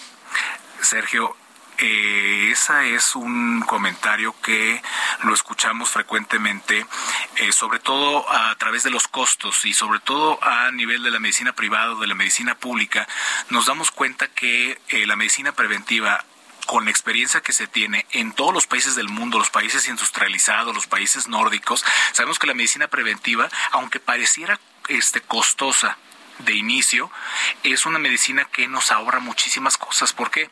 Porque si yo tengo una paciente que tiene 16 años, tiene ovario poliquístico y le hago yo un check-up y sé que esa paciente tiene riesgo para ser una mujer diabética o desarrollar eh, diabetes gestacional, yo estoy previniendo, estoy esperando desde los 16 años algo que va a suceder a los 30 y a los 50 años. Por lo tanto, la medicina preventiva es eh, una medicina completamente efectiva, es el futuro de la medicina y a la larga es una medicina mucho más barata para un sistema de salud, ya sea estatal o privado.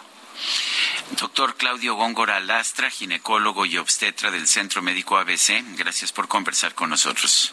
Muchísimas gracias, gracias por la invitación. Gracias, doctor, qué gusto. Y son las nueve con cuarenta y dos minutos. Adelante, Lupita. Bueno, ¿qué crees? Te invito, te invito a un festival. Me invitas a un festival, me encantan los festivales. Pero no es como el que tú te imaginas, este es Ah, un ¿no? festival diferente, es el Festival de las Ideas. Y está con Ah. nosotros Ricardo Obert, es el director del Festival de las Ideas. Y Ricardo, qué gusto, ¿cómo estás? Muy buenos días. Buenos días, Lupita, buenos días, eh, don Sergio. Estamos aquí muy contentos eh, para platicar eh, del Festival de las Ideas Puebla 2023. Ricardo, cuéntanos, ¿qué vamos, qué vamos a ver? Eh, tanto Lupita como yo hemos ido a, predecesores del Festival de las Ideas. Yo fui el año pasado al Festival de las Ideas. Lo que me encanta es que siempre hay como una lista de, de conferencistas realmente extraordinarios, muchos de ellos que vienen del extranjero. Cuéntanos, ¿a quiénes vamos a ver? Pues mira, mi querido Sergio, muchas gracias. Eh, el próximo jueves, a partir de las 4 de la tarde, en el Auditorio Metropolitano de la ciudad de Puebla, vamos a poder escuchar, por ejemplo, a dos nominados al Oscar, a Diane Feinberg, que es la directora general de, de- efectos especiales y de fotografía de los estudios Pixar, esta subsidiaria de la compañía Disney. Eh, recordarán ustedes la película esta que exalta las tradiciones de muertos en mexicana que se llama Coco, eh, Wild D. En fin, todas estas películas han pasado por las manos de esta directora creativa, que quien ahora está nominada por una película que se llama Turning Red, Volviendo al Rojo. Eh, también de dibujos animados, muy divertida.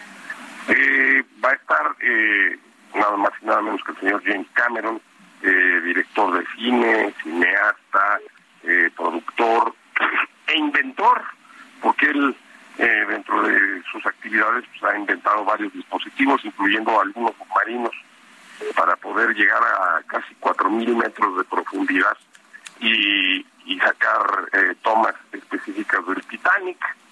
Eh, hablando del Titanic, pues Titanic, fue titánico el poder traer al señor Cameron, porque el festival va a ocurrir el 8, eh, perdón, el 9, 10 y 11 de marzo eh, en la ciudad de Puebla, y el 12 de marzo, que es domingo, es la entrega de los Óscares. Entonces, pues sí, fue algo complejo poder eh, lograr que el señor Cameron y la señora Weinberg eh, aceptaran venir a Puebla, debido a que pues de ahí se van a, a Los Ángeles, eh, yo opino que muy seguramente a recibir una estatuilla. Van a estar de gala entonces también en el Festival de las Ideas. Ricardo, ¿por qué es tan importante eh, discutir? ¿Por qué es tan importante ah, eh, intercambiar ideas? Pues yo creo que cualquier cualquier proyecto chico o grande, cualquier emprendimiento, cualquier empresa surge de una idea. Y lo- a lo que nosotros nos dedicamos en el Festival de las Ideas, pues es en escuchar a estas conferencistas y a estos conferencistas, eh, escuchar las propuestas que tienen estas nuevas buenas ideas, porque como todos sabemos también hay malas ideas y las malas ideas también tienen papitas y caminan. Entonces, eh, estamos convencidos de que las, las buenas ideas eh, inspiran, las buenas ideas motivan y aunque el festival está desde luego abierto a todas y todos los que quieran participar de cualquier edad, eh, pues estamos dirigidos a todos, pero fundamentalmente a las niñas, niños y jóvenes, debido a que ellos son quienes construyen el futuro de la sociedad y pues a quienes más tiempo les queda para construir el, futuro. Yo diría que ese es el porqué. Cuando veo la lista de participantes eh, me emociono. Tienes a, uno de los economistas, historiadores económicos más importantes del mundo, a Daron Acemoglu, el autor de Why Nations Fail, ¿Por qué fracasan las naciones?, que es uno de los mejores libros que he leído en los últimos años. Pero cuando pienso en ir al Festival de las Ideas, y allá estaré a partir del jueves, mi querido Ricardo, eh, siempre pienso que también hay como mucha fiesta, que hay espectáculos, que hay arte, que hay diversión. Cuéntanos qué va a haber. Eh, mi querido Sergio, como tú lo mencionas, en la Club, que te, estamos divididos por, por uh, ejes temáticos, no hay un eje temático de economía, de salud, eh, de educación, de ciencia, de tecnología, de arte, de cultura. Eh, y hablando de al, el arte y la cultura, pues para quienes uh, decidan asistir de manera presencial, eh, también se van a encontrar con una librería eh, con los títulos de las y los conferencistas que ahí eh, nos van a acompañar y a quienes vamos a escuchar, desde luego a precios de costo. Eh, habrá firma de autógrafos de los libros para quienes lo deseen. dijiste presencial, Ricardo. ¿Significa que si me conecto por internet sí puedo ver las conferencias? Es correcto, mi querido Sergio. Eh, si cualquiera de los que está escuchándonos en este momento eh, pues no puede ir a Puebla por alguna circunstancia, eh, lo único que tiene que hacer es uh, meterse a la página festivaldelasideas.mx, repito, festivaldelasideas.mx, y ahí, eh, además de poderse conectar a las conferencias eh, eh, con una pues una guía tutorial muy sencilla en donde la propia página te explica y te lleva de la mano, son un par de teclazos. También van a poder ver ahí el perfil de cada uno de los y de las conferencistas, van a poder ver los horarios, este, van a poder ver el programa. Eh, en fin, sí, sí, Sergio, la respuesta es sí. Si tú no puedes ir a Puebla, te metes a la página festivaldelasideas.mx y ahí te lleva de la mano para poderte conectar. Ahora, todavía no tienes boletos, pero quieres ir al Festival de las Ideas. Pues ya se eh, agotaron los de Luneta, pero todavía quedan de preferente y en general también ahí mismo la página te lleva de la mano para adquirir los boletos. Muy bien. Pues Ricardo, muchas gracias por invitarnos al Festival de las Ideas y gracias por platicar con nosotros esta mañana. Muy buenos días. Muy buenos días, Lupita, Sergio, muchas gracias y por allá nos estaremos viendo el próximo jueves. Muy bien, hasta gracias, luego. Ricardo. Y vamos a las calles de la Ciudad de México. Javier Ruiz, adelante. Hola Sergio Lupita, ¿qué tal? Excelente mañana. Pues teníamos un bloqueo, Sergio, exactamente sobre el eje 3 oriente de la avenida Francisco del Paso y Torcaso, llegando a la avenida del Taller. Aproximadamente, pues, eh, 10 transportistas, todos estos de la ruta 84, quienes están exigiendo pues que no se realicen más eh, ramales, esto porque se ven afectados justamente pues donde pasan estas unidades. Pretendían llegar al zócalo de la ciudad, fueron encapsulados por elementos de la Secretaría de Seguridad Ciudadana en este punto han quedado pues ya prácticamente pues, encapsulados tanto las personas como los eh, los camiones, los, los autobuses que han llegado a este punto. Esto está provocando que el avance pues sea complicado para que viaje a través de la calzada general Ignacio Zaragoza en dirección hacia el eje 3 sur o bien para continuar al viaducto Río de la Piedad. La buena noticia es que los carriles centrales ya fueron abiertos incluso pues ya poco a poco se va liberando la carga vehicular y el sentido opuesto en general el avance es constante, incluso es una buena alternativa para quien desea llegar hasta Zaragoza o más adelante hacia las inmediaciones de la central de autobuses de Oriente. De momento, este reporte que tenemos, Sergio Lupita. Gracias, Javier. Hasta luego, buenos días. Buenos días y vámonos ahora con Mario Miranda. ¿Dónde andas, Mario?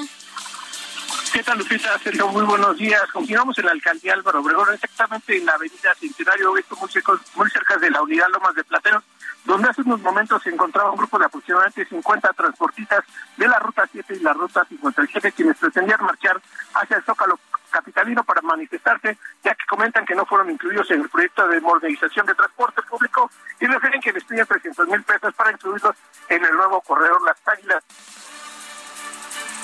Sí.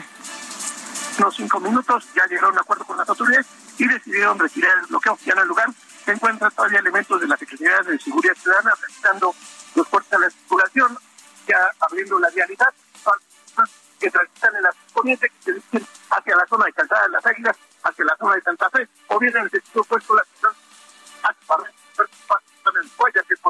no, no, no ya no, no te escuchamos bien. La verdad, Mario, a ver si recuperamos la, la información. Bueno, no vamos. No, ¿verdad? Ya nos vamos, vamos casi. Vamos a un resumen de la información más importante de este 7 de marzo del 2023, la información que se ha generado esta misma llama- mañana. Rosa Isela Rodríguez, secretaria de Seguridad, informó que esta tarde va a realizar una conferencia de prensa para informar sobre el caso de los estadounidenses secuestrados y asesinados en Tamaulipas. El presidente Andrés Manuel López Obrador reiteró que su estrategia de seguridad va avanzando muy bien, a pesar de que hay gente que utiliza el dolor de las personas con propósitos políticos. Hay también intereses partidistas, yo diría politiqueros. Hay gente muy hipócrita que, por ejemplo, lamenta estos hechos, los utiliza con propósitos políticos, eh, trafican con el dolor humano, con el dolor de la gente, pero sus propósitos son otros. Llama mucho la atención que se dan estos hechos lamentables y todos los medios ¿no? en Estados Unidos manejan de manera amarillista la información. No así cuando asesinan a mexicanos en Estados Unidos, callan como momias. Bueno, y por otro lado, el presidente reiteró su agradecimiento al gobierno de Cuba por el envío de médicos especialistas a México para atender a toda la población. Estamos abriendo escuelas de medicina, se amplió el número de becarios para especialidades al doble, estamos contratando médicos especialistas del extranjero, solo de Cuba. Ya hay alrededor de 600 especialistas trabajando en centros de salud, en hospitales, lo cual no voy a dejar de agradecer al pueblo, al gobierno cubano por este apoyo. Bueno, y las autoridades de la Ciudad de México colocaron vallas para resguardar los monumentos y edificios emblemáticos del centro histórico de cara a la marcha de este miércoles con motivo del Día Internacional de la Mujer. La Unión Europea anunció sanciones contra nueve funcionarios y tres entidades oficiales de Afganistán, Rusia, Sudán del Sur, Birmania, Irán y Siria por actos, por casos de violencia sexual y abusos contra las mujeres. Y la UEFA anunció que va a realizar reembolsos a todos los aficionados de Liverpool que resultaron afectados por los incidentes en la pasada final de la Champions League. ¿Y qué crees, Guadalupe? ¿Qué pasó? Se nos acabó el tiempo, se fue, Tan pero sí, rápido. rapidísimo. Pues vámonos entonces, que la pasen todos muy bien, disfruten este día y nos escuchamos mañana que será miércoles, rapidito. Hasta mañana, gracias de todo corazón.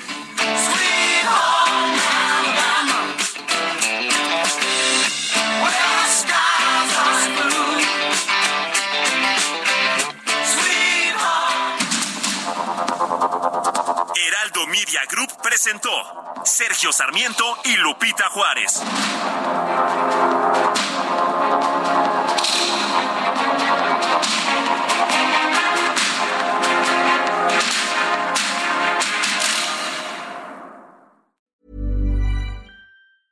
Even when we're on a budget, we still deserve nice things. Quince is a place to scoop up stunning high-end goods for 50 to 80% less than similar brands. They have buttery soft cashmere sweaters starting at $50, luxurious Italian leather bags, and so much more. Plus, Quince only works with factories that use safe, ethical, and responsible manufacturing. Get the high-end goods you'll love without the high price tag with Quince. Go to quince.com slash style for free shipping and 365-day returns.